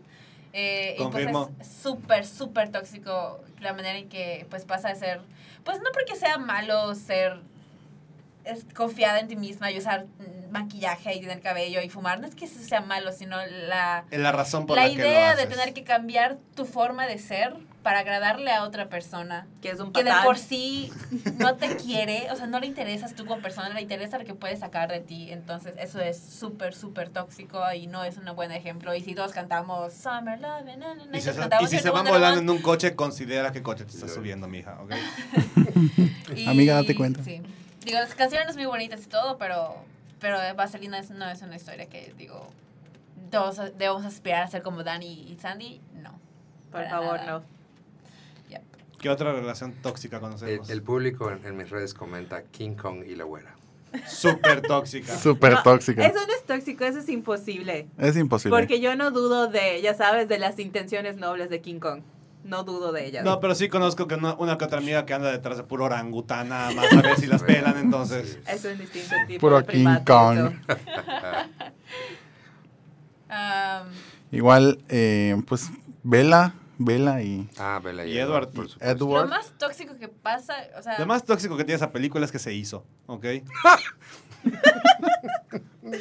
Tóxico. O sea, ahí tienes que tomar en cuenta que es un vato de 107 años, No, tiene más, 117, o sea, más de 100 años. Y yo no entiendo qué tipo de conversación una chavita de 18 puede tener. Die- ¿Para menos, qué? porque está. De hecho, tiene 16. de hecho, Ah, ajá. 16. O sea, no- Su cumpleaños Otra- 18 es que se casan. tóxica va a salir Pero, pero dicen chavitos. que hay la versión de Edward, en realidad. Que Solo chida. pero que solo olía Yo- rico. yo no Sol de medianoche, algo así se llama. Sí, de- ¿Cómo lo sé yo? No sé, pero... de- deja tú que brille Existe. cuando le, cuando le pega Ajá, sí, es lo que te digo. O sea, desde ahí de entrada, ahí ya es problemático. Deja tú que brille. o Desde sea, que, vea, desde, que, desde que tu pareja brille como bola de disco al sol, es un Algo está problema. o sea, dices, bueno, Hay eso toxicidad. Hay toxicidad, hay radioactividad. pues. Amiga, amiga, si tu pareja brilla cuando está en el escenario, mira, reconsidera tus posibilidades. hay un problema ya. Eh, creo que la. eh, Be- Be- Be- ¿Cómo se llama? Bella y Edward eh, tienen momentos así específicos en que dices, esa relación así. Si pasara en la vida real, esto sería como que real, amiga, date cuenta. Creo que eh, Y- y la, ya- ah, la no, sí. más, la más obvia es cuando Edward dice, no, ¿sabes qué? Te voy a poner en peligro, así que me voy a ir Me a no sé dónde. Y que hace Bella, se encierra en su cuarto y no hace nada por meses. ¿Por qué? Porque se le fue el novio. Y No hace Jacob, nada y se mete en problemas, pone en, en riesgo su vida nada más para llamar la atención de Edward. Y es como, amiga, date cuenta. No, ahí ya cambia y es amigo, date cuenta, güey, no regreses. y También. Jacob, Y Jacob, Jacob. esperando su turno. Jesus. No, y luego Jacob se enamora de la hija de, de Bella. Ah, claro. Ay, esa es otro- una explicación es tan sana. Por Así eso es. me gustabas tú, porque era tu Ay, hija no, lo no, que, no, ya qué horrible, sabes. y decíamos, Game of Thrones es un programa familiar en comparación con Crepúsculo. Ok. Sí. Literal. Es family friendly. También en algún, Y en algún católico, momento ¿no? creo que En algún momento creo que igual Edward le quita, o sea, echa a perder a propósito la camioneta de Bella para que Bella no pueda irse a ninguna parte. Es como que, Güey. Dios mío, o sea, o sea, no. Sí, O sea, Crep- no si, si tomas a Crepúsculo como tu referencia de verdadero amor, Ah, amiga, date cuenta. En Ok. relación, porque igual Lemas, esto... amiga, 50 lemas. sombras de Grey, que bueno, Ah, o sí, sea, 50 o sea, nació como un fanfiction de Crepúsculo, así que pues Exacto. mucha de la dinámica entre ellos dos viene de la relación Edward y Bella. Sobre todo pues, de, esa, de ese- La cuenta. reina de las relaciones tóxicas. sobre todo de ese tipo de dinámica. Sí, If you know what I mean. Jesus Christ. Dios mío. Pero bueno, es una la relación de, de Anastasia Steele con el señor Grey no es algo que debas hacer. No es algo sano. Es ¿no? literal Es caso como de texto Woman. de abuso. Sí, Sí, totalmente. todavía Pretty Woman son más charming y hay más química ya, Mm. pero igual de problemático. Pretty Sí. woman. Ujú. Súper sí. A ver, ¿qué otra conocemos De relaciones Tóxica. De relaciones tóxicas? Enredos y una boda. Nueve. Algo de enredos y una Anakin y boda. Padme. Anakin y Padme es muy tóxico. Mm, No, Mm, no, mm, yo no, yo no siento que son tóxicos. Para, yo, quiero, yo quería mencionarlos a ellos como de que una buena pareja. Digo, no están bien representados en las películas, no para nada, pero si ves Clone Wars, su Ah, bueno, relación, otra su cosa. dinámica es otra cosa, es como que es, es muy pura en ese sentido. Sí que eh, lleva a Anakin al lado oscuro porque se, se enamora a, tal punto de Padme que literal no puede vivir sin ella y eso ya empieza a, a rayar en lo tóxico porque no puedes poner toda tu vida dependiendo de la vida de alguien más. Ok. Pero en realidad, o sea, si ves su relación, no es una mala relación. Y sobre todo si ven Clone Wars, es como muy... A mí me gusta mucho, a mí me gusta mucho la relación de Anakin y Padme. No es así la, forma, la mejor manera en que esté representado ni en Attack of the Clones ni en Revenge of the Sith, pero, pero bueno, es ok. A ver, aquí viendo otras. Y no le digan a sus novias sobre la arena, por favor, no digan que odian la arena. Es, no funciona. Ok. Qué raspa. Jesús bendito. ¿Qué? Quien no ha visto la película no lo va a Exacto, es un entender. chiste para gente que Es un chiste para gente que ya vio episodio 2. y así. Bueno, este, aquí otro ejemplo que ponen en muchas páginas es Gone Girl. Ah, Bueno, pero ahí son, son unas no he visto Gone Girl porque no me interesa. Pero sí. ¿Qué? No he visto Gone Girl. ¿Cómo que no te interesa ver Gone Girl? No me llama la atención. Como Roma hasta la fecha no me llama la Muy buena atención. película. Pues, Mm. o sea, X, no te pierdas mucho Yo tampoco. sí, a mí me pero- encantó Gone Girl. Siento o sea, uf. Es una psicópata, güey, y un... No quiero decir sociópata porque seguro estoy mal con mis definiciones, pero son dos personas desagradables, güey, que se encontraron y se merecen la una a la otra. Entonces, Como tanto estás, estás tan fregado, toma. Sí. Aquí está tu opuesto. A ¿Qué, ver, qué otra cosa ibas a decir? Creo que ibas a decir algo. iba a decir una de, de relaciones tóxicas. Game of Thrones. Ya, vamos a pasarnos a televisión. Jesús. Me retiro lentamente. Game of Thrones. Es que to- casi todas las relaciones ahí son No problemáticas. Sí, Dije digo. La de la pelirroja. desde y- que empiezan con incesto. casi. Claro. Desde que empezó O sea. Dani Targaryen y Khal Drogo. O sea, Cersei y Jamie Lannister. Tyrion y Shay. Este, Oh, luego sí. tienes Oh, Jon Snow e Ygritte también es problemática hasta cierto punto. Entonces, El güero con la, con la grandota. ¿Cómo se llama?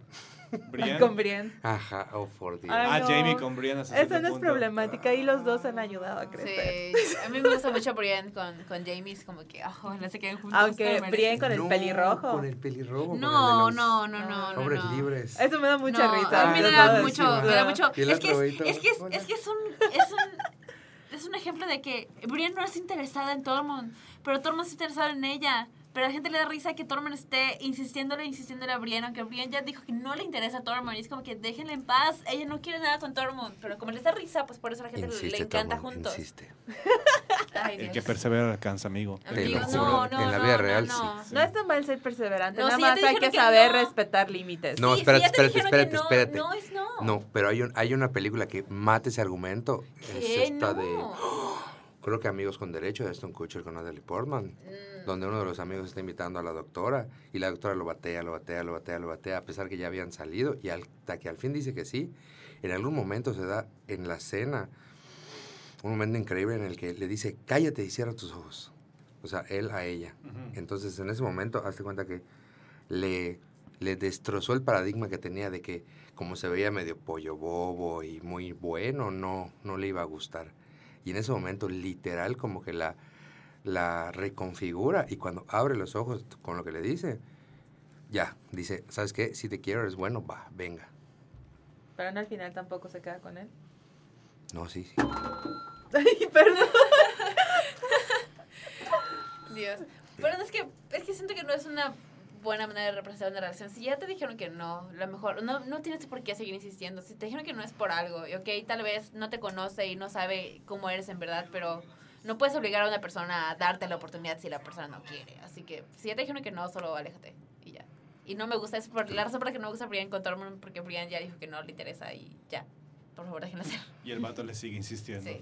Y Está Jamie ahí al lado, por favor. Háganle caso a Jamie. Sí, es- ese es un tipo de relación que nos gustaría. Relaciones que nos gustarían ver Esa, porque Suceder. es una relación donde... en general. de- no solo esa, de- de porque tele. los dos sacan lo mejor el uno del otro. Es una relación sana, los dos mejoran como seres humanos. Sí, totalmente. Lo cual en esa serie es súper raro. A mí, una, que, una relación que me hubiera gustado mucho ver, que fue solamente porque vi, vi la película hace como dos días, que dije, oye, sí es cierto, esto hubiera estado muy padre.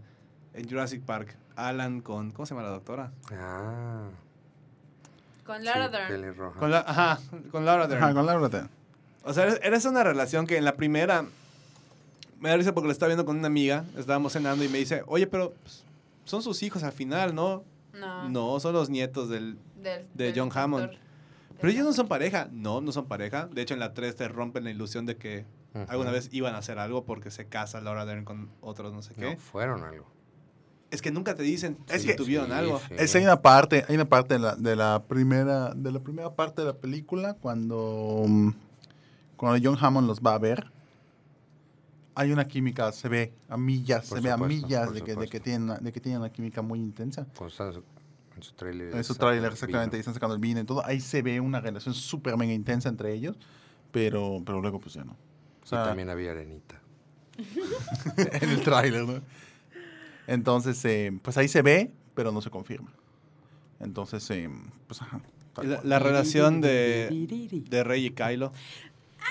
Ah. Ya de aquí soy, de aquí a haber una hora más de podcast. Bueno, yo, voy sí por siento, unas yo sí siento, yo soy así, fui- soy total, realmente luchadora por pro Reylo. Me encanta la relación entre, o sea, el, el potencial que tiene la relación de Rey con, con Ben Solo, no con Kylo Ren, con Ben Solo. Siento que es eh, un caso de que los dos pueden ayudarse a crecer y ya lo han hecho porque pues con este Force Bond que tienen, la, la unión que tienen a través de la fuerza, los dos han agarrado las cosas del otro. Eh, Rey ha logrado agarrar las habilidades de Kylo Ren y, Re- eh, y Kylo Ren ha logrado adentrarse en las emociones de Rey, como que entenderla como persona.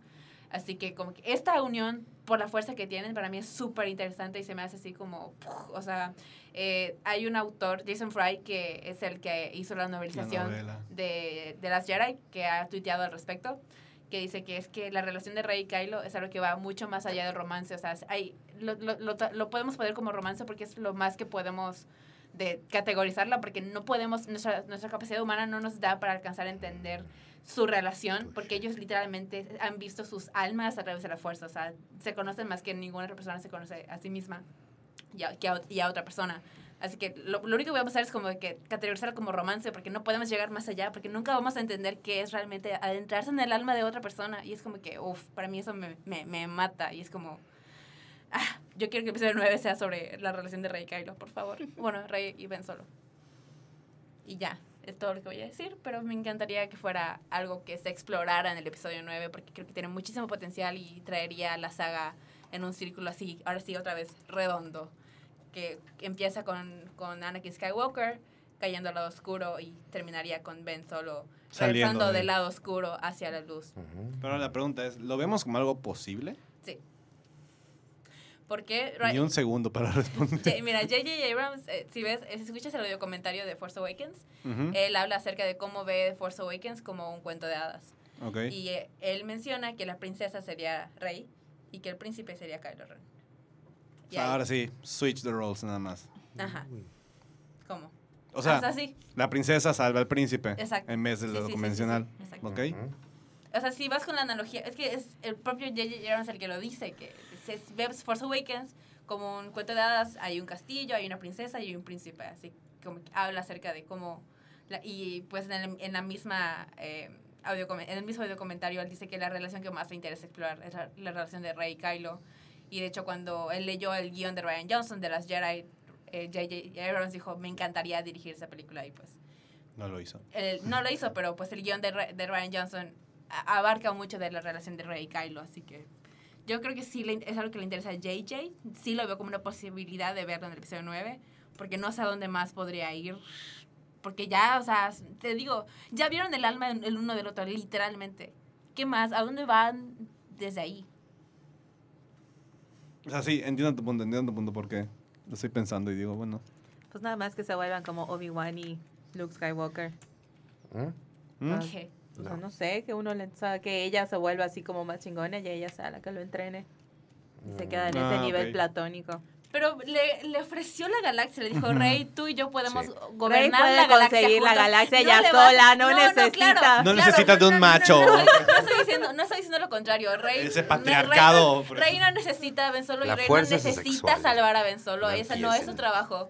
Pero creo que es una relación que es, tiene un perfecto... Es, es eso, es un perfecto balance, la luz y la oscuridad. Ah, eh, eso iba a decir. Es como el yin y el yang. Exacto, es el yin y el yang. Tienen mucho, Eso es. mucho de eso. Mucha simbología del yin Su y yang y de las estuvo Jedi. increíble, pero De hecho, cuando ven de las Jedi, eh, cuando empiezan a pelear juntos con los guardias pretorianos, hay un momento en el que Rey se apoya de la espalda de Kylo y ella sube su lightsaber azul, él baja el rojo y literalmente es un yin y yang azul y rojo. Yo, yo sé, yo estoy, yo estoy diciendo los hechos. A mí no me vengan, yo no hice la película, yo solo estoy diciendo lo que hay y yo lo interpreto como que va a haber un romance ahí y pues ya veremos en diciembre. En diciembre. Jesús, falta mucho. falta mucho. No nos damos cuenta. No ¡Especial! tenemos, no tenemos título todavía, estamos a mediados de febrero y no hay título. Celebration, ahí es cuando tendremos el título, Oh, estoy Dios segurísimo. mío, Idiota, mi título. Mi título Estúpida, mi idiota. título, idiota. en fin, bueno, pro Reylo, yo, bye. Rey Es Lewis todo lo que voy a decir, Rey. Voy a ir con mi blusa de Rey Lewis Cannon a la premier. Adiós. Rey. Y bueno, ya llevamos una hora 10, una hora 13. Vamos a empezar a cerrar esto. No sin antes, vámonos con el último ejemplo de, de relación tóxica que nuevamente Gina va a acaparar el micrófono. Jesús, Vámonos a cambiar a la televisión, ahora sí. Y vamos a cerrar con una relación que todos hemos visto, todos en, es- todos en este lugar, al menos hemos escuchado de, de esa relación. Porque yo no. Ja. No es por, no, no es por señalar a Juan este. Jeje, No es por decir nombres para Esteban. Pero hay una relación que siempre tomamos como referencia, sabiendo si estaban en un break o no. Hmm. Entonces, Gina, explícanos si Ross y Rachel son una relación tóxica. Es una relación súper tóxica, amigas. es que es lo que me molesta. Es como esa. Es, todo el mundo cuando habla de Friends es como que, ay, sí, Ross y Rachel, Ross y Rachel, se amaban tanto y por 10 años fue como que sí, como si no, que están juntos, no están juntos y al final quedan juntos. Es como que, no, si tienes que romper por 10 años, imagínate estar 10 años en una relación en la que estás con el vato, terminas con el vato, te engaña el vato, terminas con el vato otra vez, regresas con el vato, pasan mil cosas, tienes un hijo con el vato, pero no están juntos y es como que, güey, o sea, es una relación así súper caótica, súper, súper caótica, no tiene nada de estabilidad. El hecho de que, y Ross, es que tampoco, no voy a negar, Ross es el peor personaje de Friends para mí. Yo amo Friends, es mi serie favorita, pero Ross es un pedazo de porquería, es un pedazo de basura y me choca que sea tan, tan posesivo con Rachel. No solo con Rachel, con todas las novias que tiene durante toda la serie. Es muy posesivo, muy celoso, es muy inseguro de sí mismo. Y Rachel está ahí aguantándolo y siento que no es como no es su trabajo aguantar las inseguridades del vato. Y pues eso que me molesta que Rachel ahí por 10 años está detrás de él. Como que, ay, sí, yo te aguanto todo porque te quiero. O sea, no, no se trata de, de, de eso, no se trata de, de querer a alguien nada más porque él te quiere a ti. Literalmente Rachel fue el crush de Ross por años antes de atreverse a decirle algo. Y ya que la tuvo, estaba súper posesivo. Cuando Rachel tuvo un buen trabajo, Ross estaba detrás de ella de que no, porque ya no me pelas, porque ya no me hablas, porque no sé qué, no sé cuánto, tienes más trabajo que yo. Eh, pues como que déjala vivir su vida, está, está yéndole bien en su carrera profesional, tienes que dejarla libre y si la quieres, tienes que dejarla hacer lo que ella quiere. Y el hecho de que la haya engañado un día después de terminar, ni siquiera había terminado, estaban on a break y se fue a acostar con otra. Y pues a mí lo que más, más me molesta de todo Friends es el final de la serie. Porque Rachel tiene una oportunidad de trabajo increíble en Francia, un, un país, o sea, ella, es, la- es- ella trabaja en modas, así que su trabajo va a ir, a, que la quiere llevar a, París para que trabaje en la capital de la moda y está súper emocionada de ir. Y de hecho hasta el trabajo le dice, no, pues si tienes una hija, sabemos que tienes una hija, así que te vamos a dejar que vayas y regreses cuando tú quieras a Nueva York. O sea, hasta eso le dieron de que la oportunidad de ir, regresar, no, no es como si se fueran a dejar de ver, pero porque el frega, fre- este amigo Ross le dijo, no, es que te amo, no quiero que te vayas. Eh, y Rachel dice, no, pues no, pues no me voy. Me voy a quedar aquí contigo a vivir mi vida mediocre, mi trabajo mediocre, porque quiero estar contigo. Y me molesta muchísimo. No lo hagan, amigas. No pongan a un hombre antes de su carrera. No lo hagan. Nicolas Cage en la película que regresa. Todo tu argumento se va a la shit. Todo lo que acabas de decir se va a la shit. Porque el problema no es Rachel y Ross, el problema es el director de la serie, que es un macho retrógrado antiguo. Pero esa película que te estoy diciendo, Nicolas Cage, ellos, o sea, él ya es famoso y él des- prefiere, elige por X y Y que el destino de la oportunidad de Dios regresar y ya estar con los peques y con su esposa. A la de hombre de familia. Esa. Ah, sí. Entonces, Pero bueno. they were on a break. They were on a break. Sí lo estaban. No tenían ningún derecho de... De o sea, reclamar. n- no tienen derecho a reclamar de que, ay, si me acosté con otra persona cuando acabamos de terminar. Ni siquiera, ni siquiera terminaron, estaban en un descanso. Y se fue a acostar con otra persona y luego le reclama de que, ay, ¿por qué te molestas conmigo? Güey, We were on a Güey. break. o sea, ten un tantito respeto. O sea, Tengo en mi mente Go See Dr. Phil. No sé, no sé. Rosa es una porquería, eso es lo que quiero decir. Y Entonces- Rachel se merecía mucho mejor. Y la, la, Y la no verdadera relación de Friends es Mónica y Chandler. Sí lo Eso sé. es una- Así un es, amor por de Dios, relación. así es. Son goles totalmente. Sí, todo. Uf. Mónica y Chandler son el verdad- la verdadera pareja de Friends para mí. Y ahí está. Ese es el argumento básico. Esa es la postura oficial de Gina. Es que Chandler sí apoya a Mónica en todo, o sea, hasta cuando a Chandler le dan una Sí. oportunidad de trabajo en otra parte, es como que no, pues quédate tú aquí porque te van a dar, tú tienes un buen trabajo aquí, te- yo me voy, o sea, no tienes que irte conmigo y ya están casados, o sea, están casados y dicen, no te preocupes, no voy a hacerte oblig no, no voy a obligarte a irte conmigo, o sea, es como, esa es una buena relación. Ah, How I. Met Your Mother. Es la otra, ¿no? Ah, pero ahí el Mm. final está muy... Super mamón. Sí. Ajá, todo lo que hace al final para que... Sí. Y eso que no he visto la serie, solo vi el final. Pero Yo todo- tampoco vi esa serie, solo leí sobre el final, ni siquiera lo vi. Pero todo lo Leí que hace sobre- para que al final, ah, se muere por cáncer y me voy con tu tía al final, como siempre. Contes, yo la quería ver. ¡Ay! ¿Hace cuánto terminó la serie? Muy O sea, It's been five years. Y ya la quitaron de Netflix. O sea, Ah, No la ibas a ver pronto. ajá. pero ya no lo voy a ver definitivamente. Ya no. Pues yo sí, porque no le he visto. Pues te ahorraron, te ahorraron como 10 temporadas de tiempo. Te ahorré nueve temporadas. Ajá. para una misma explicación. Espérate, espérate, ya me hiciste pensar en relación. Seguimos en relación tóxica, Sí, sí, ¿verdad? sí. sí. Este, Harvey Specter y. ¿Cómo se llama su asistente? ¿De dónde? ¿De dónde? Suits. Ah, Ah, Suits, no he visto Suits. ¿Pero por qué es tóxica? Donna. Porque es tóxica, porque es su, está enamorada de él y nunca le dice la verdad y pasa por un montón de... No, sí, es amor.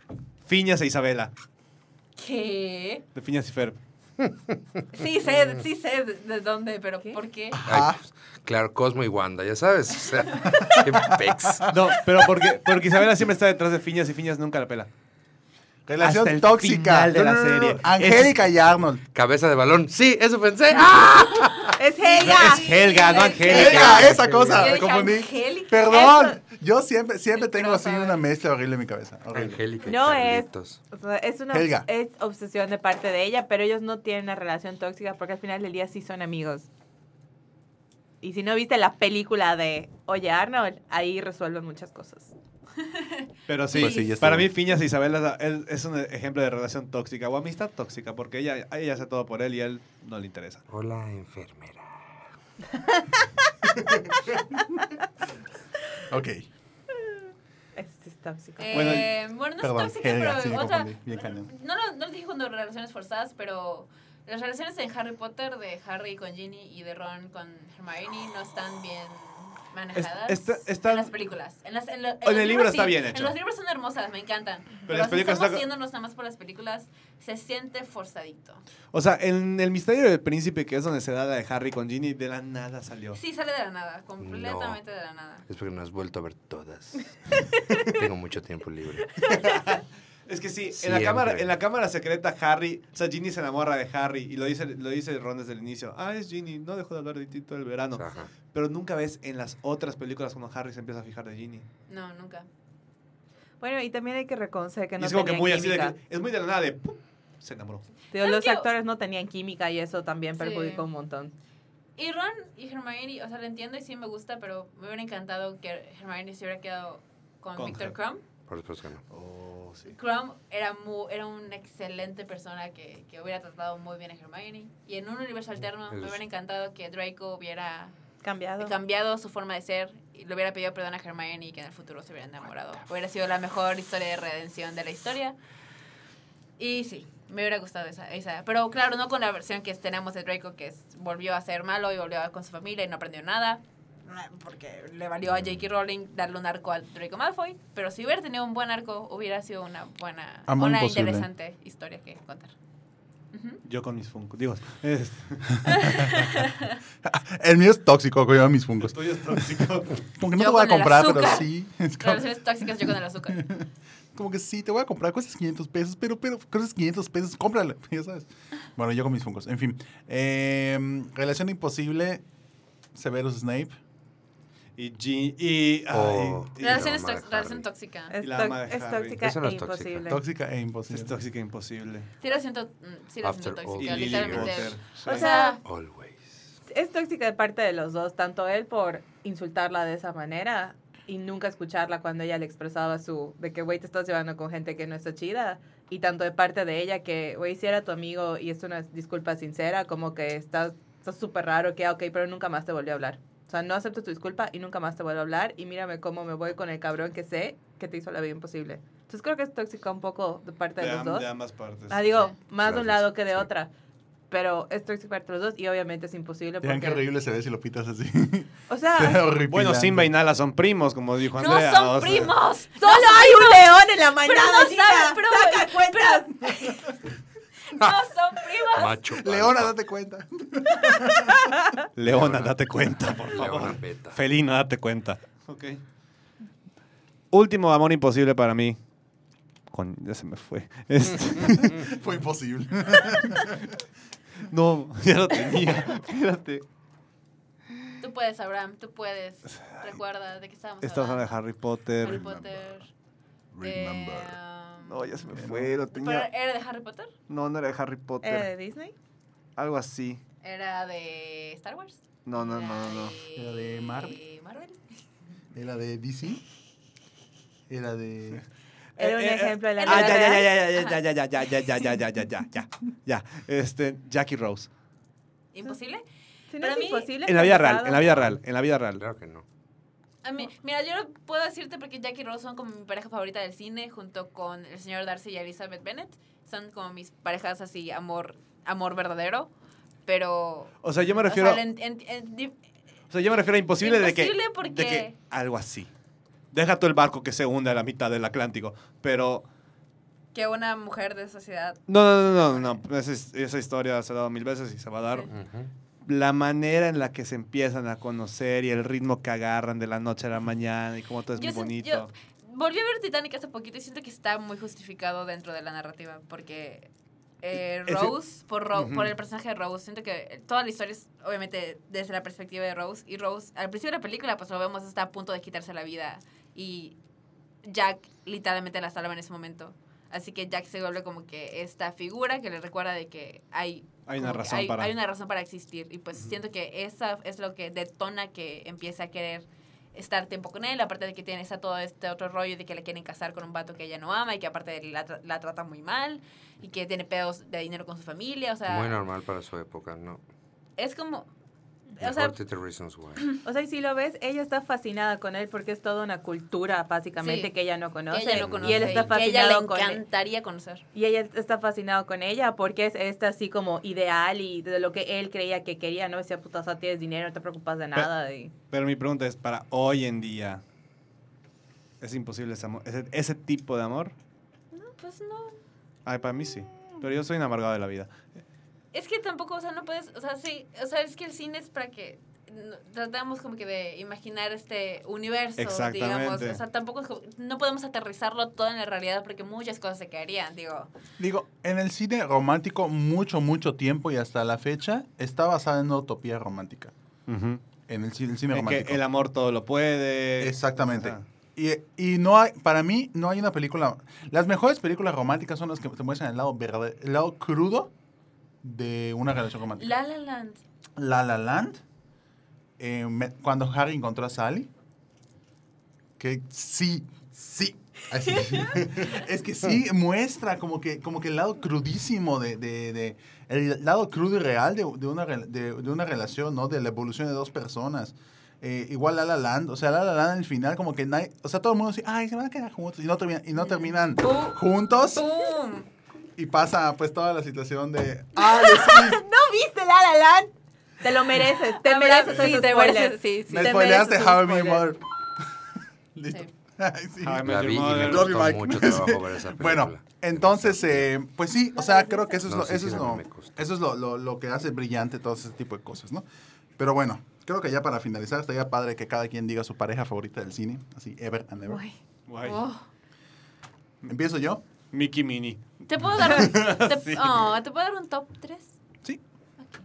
Mickey Mini, Donald y, y Daisy, este, Y Goofy Clarabella. Box y Lola Bonnie. Ok. Ah, Lola Bonnie, sí. Eh, pues yo, yo ya lo dije, así que pues lo repito, me encanta Rose y Jack de Titanic, eh, Mr. Darcy y Elizabeth Bennet de Orgullo y Prejuicio, y pues voy a meter ahí a Rapunzel con Eugene Fitzherbert de Enredados. Yo tengo un top 2. no un top 3, top 2.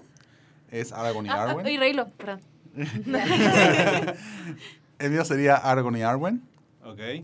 y Libumai y Yushuye- Yushurie- Yushuyilien.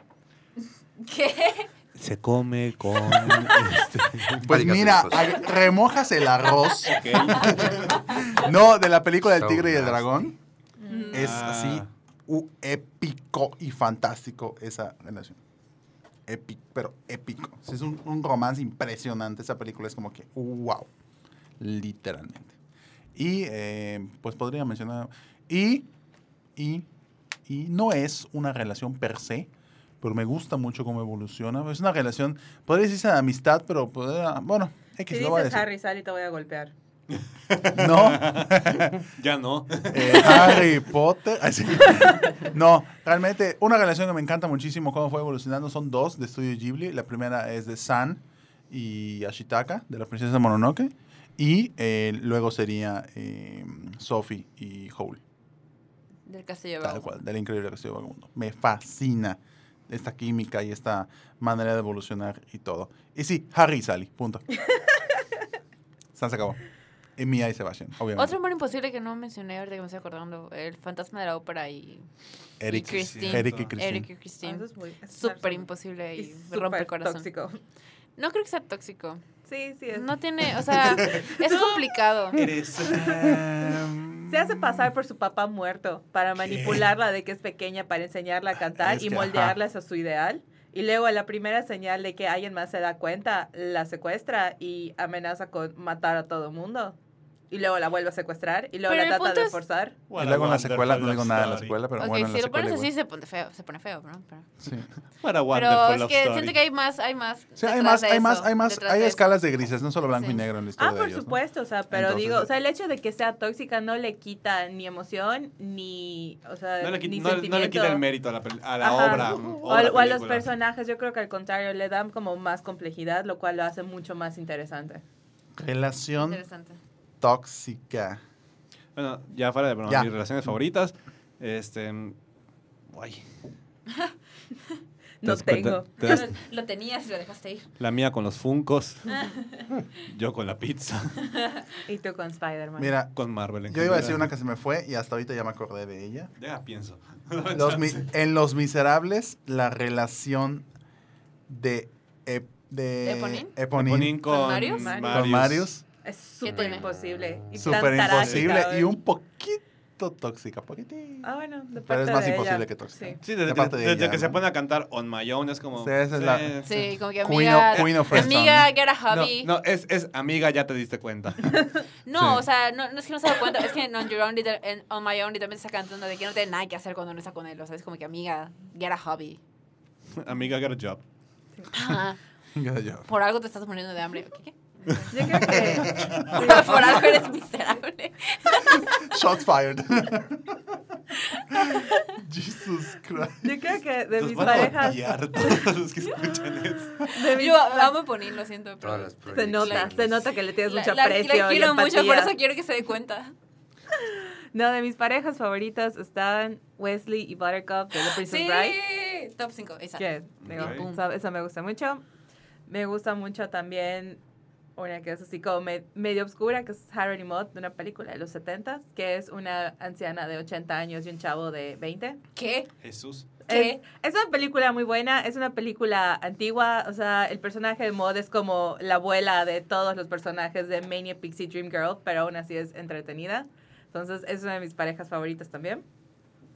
Y no es por nada, y sé que es como súper cliché, pero realmente disfruto mucho a Leonardo DiCaprio y a Claire Danes en Romeo y Ay, Julieta. Romeo y Julieta, sí. Son como me que los dos encantan. son, esa versión en particular es como Sí, que es sí, sí, súper sí. charming, entonces Súper, también, sí. o sea, Es que Leonardo. DiCaprio. Ok, ya tengo la mía. Simba y Nala, Uf, yes. Definitivamente. Aunque sean primos. Aunque sean prim. primos. Mira, si a Cersei, si a. Cersei y a Jamie se les dimos el, el, el animales. hall pass. ¿Cuál es el problema? Pero No, sobre todo en respeto en Rayland así. 2 se, con- se, se concentra un poquito más la relación. ¿Ah? O sea, en, en Rayland se pone muy bonita la relación, pero en Rayland 2 hay una escena que tiene Simba con, con Nala hablando de Kiara que te quedas de... Uy, Sí. qué bueno que te casaste con ella. Sí. Este, me gusta mucho la relación... Ay, la tenía Ay, Abraham. Ay, ¿Verdad? ah, Es Jaime. María. Han Solo y Leia Ay, Han Solo y Leia.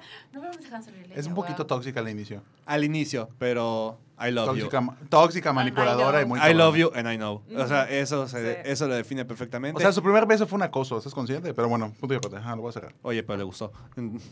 Wow. Abraham. Ok, no. Abraham, no. dude, no what digas the eso. Pero no Estoy sé- callado porque estoy pensando qué relación decir sin quedar como un enfermo y tú lo gritas, ya sabes. Pero no se quejó, es la diferencia. No, Abraham, basta. Mm, mm, mm. Mm. Ay, saben que yo odio este tipo de cosas. Este, Estoy como Isma. Estoy como Isma. dale, duro. Más brócoli.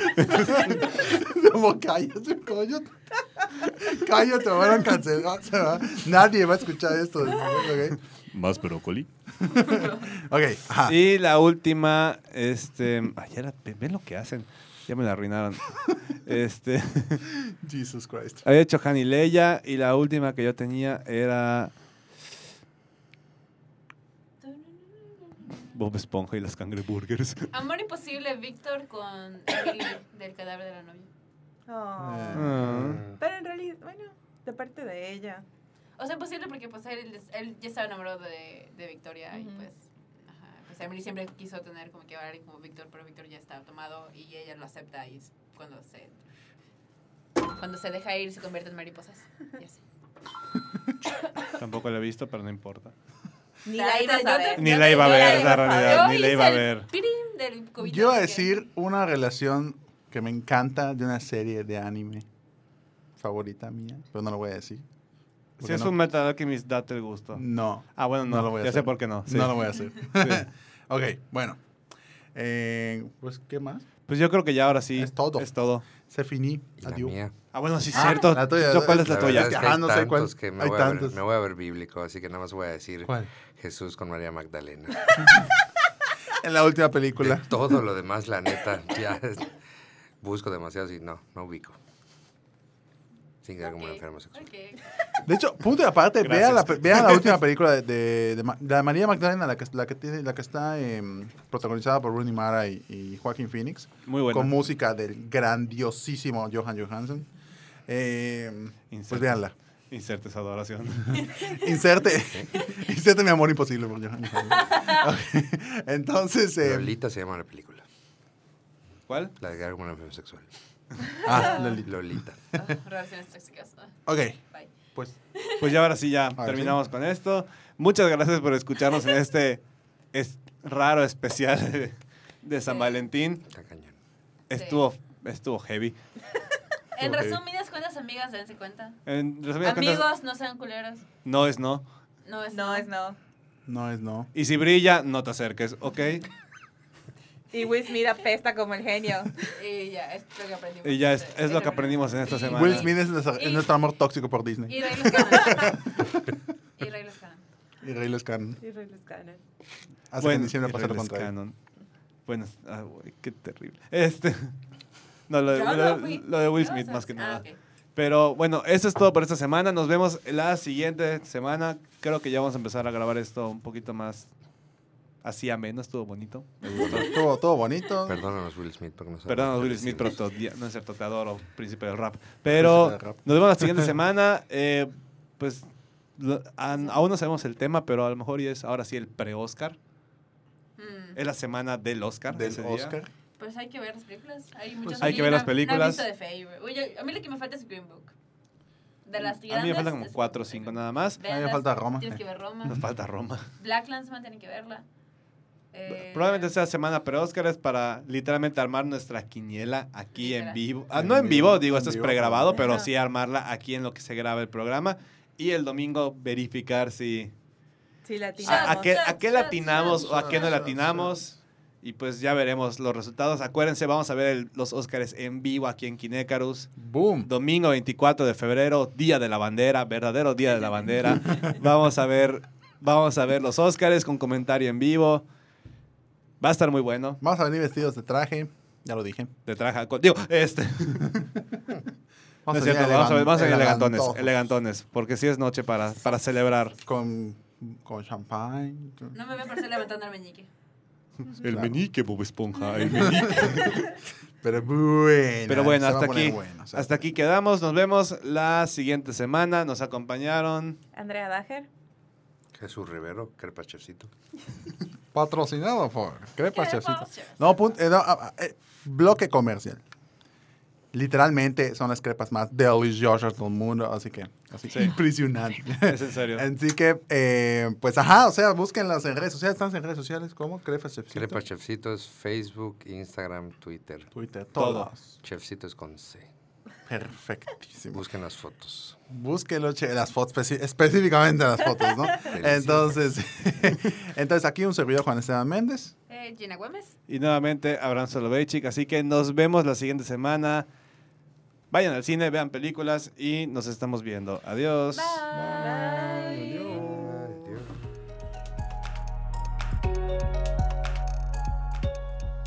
El Kine Podcast es grabado en la ciudad de Mérida, Yucatán, en las instalaciones de Sur 52. Las opiniones expresadas en el programa son responsabilidad de quien las emite y no representan la opinión de Kinecarus. Búscanos en nuestras redes sociales y en kinecarus.com.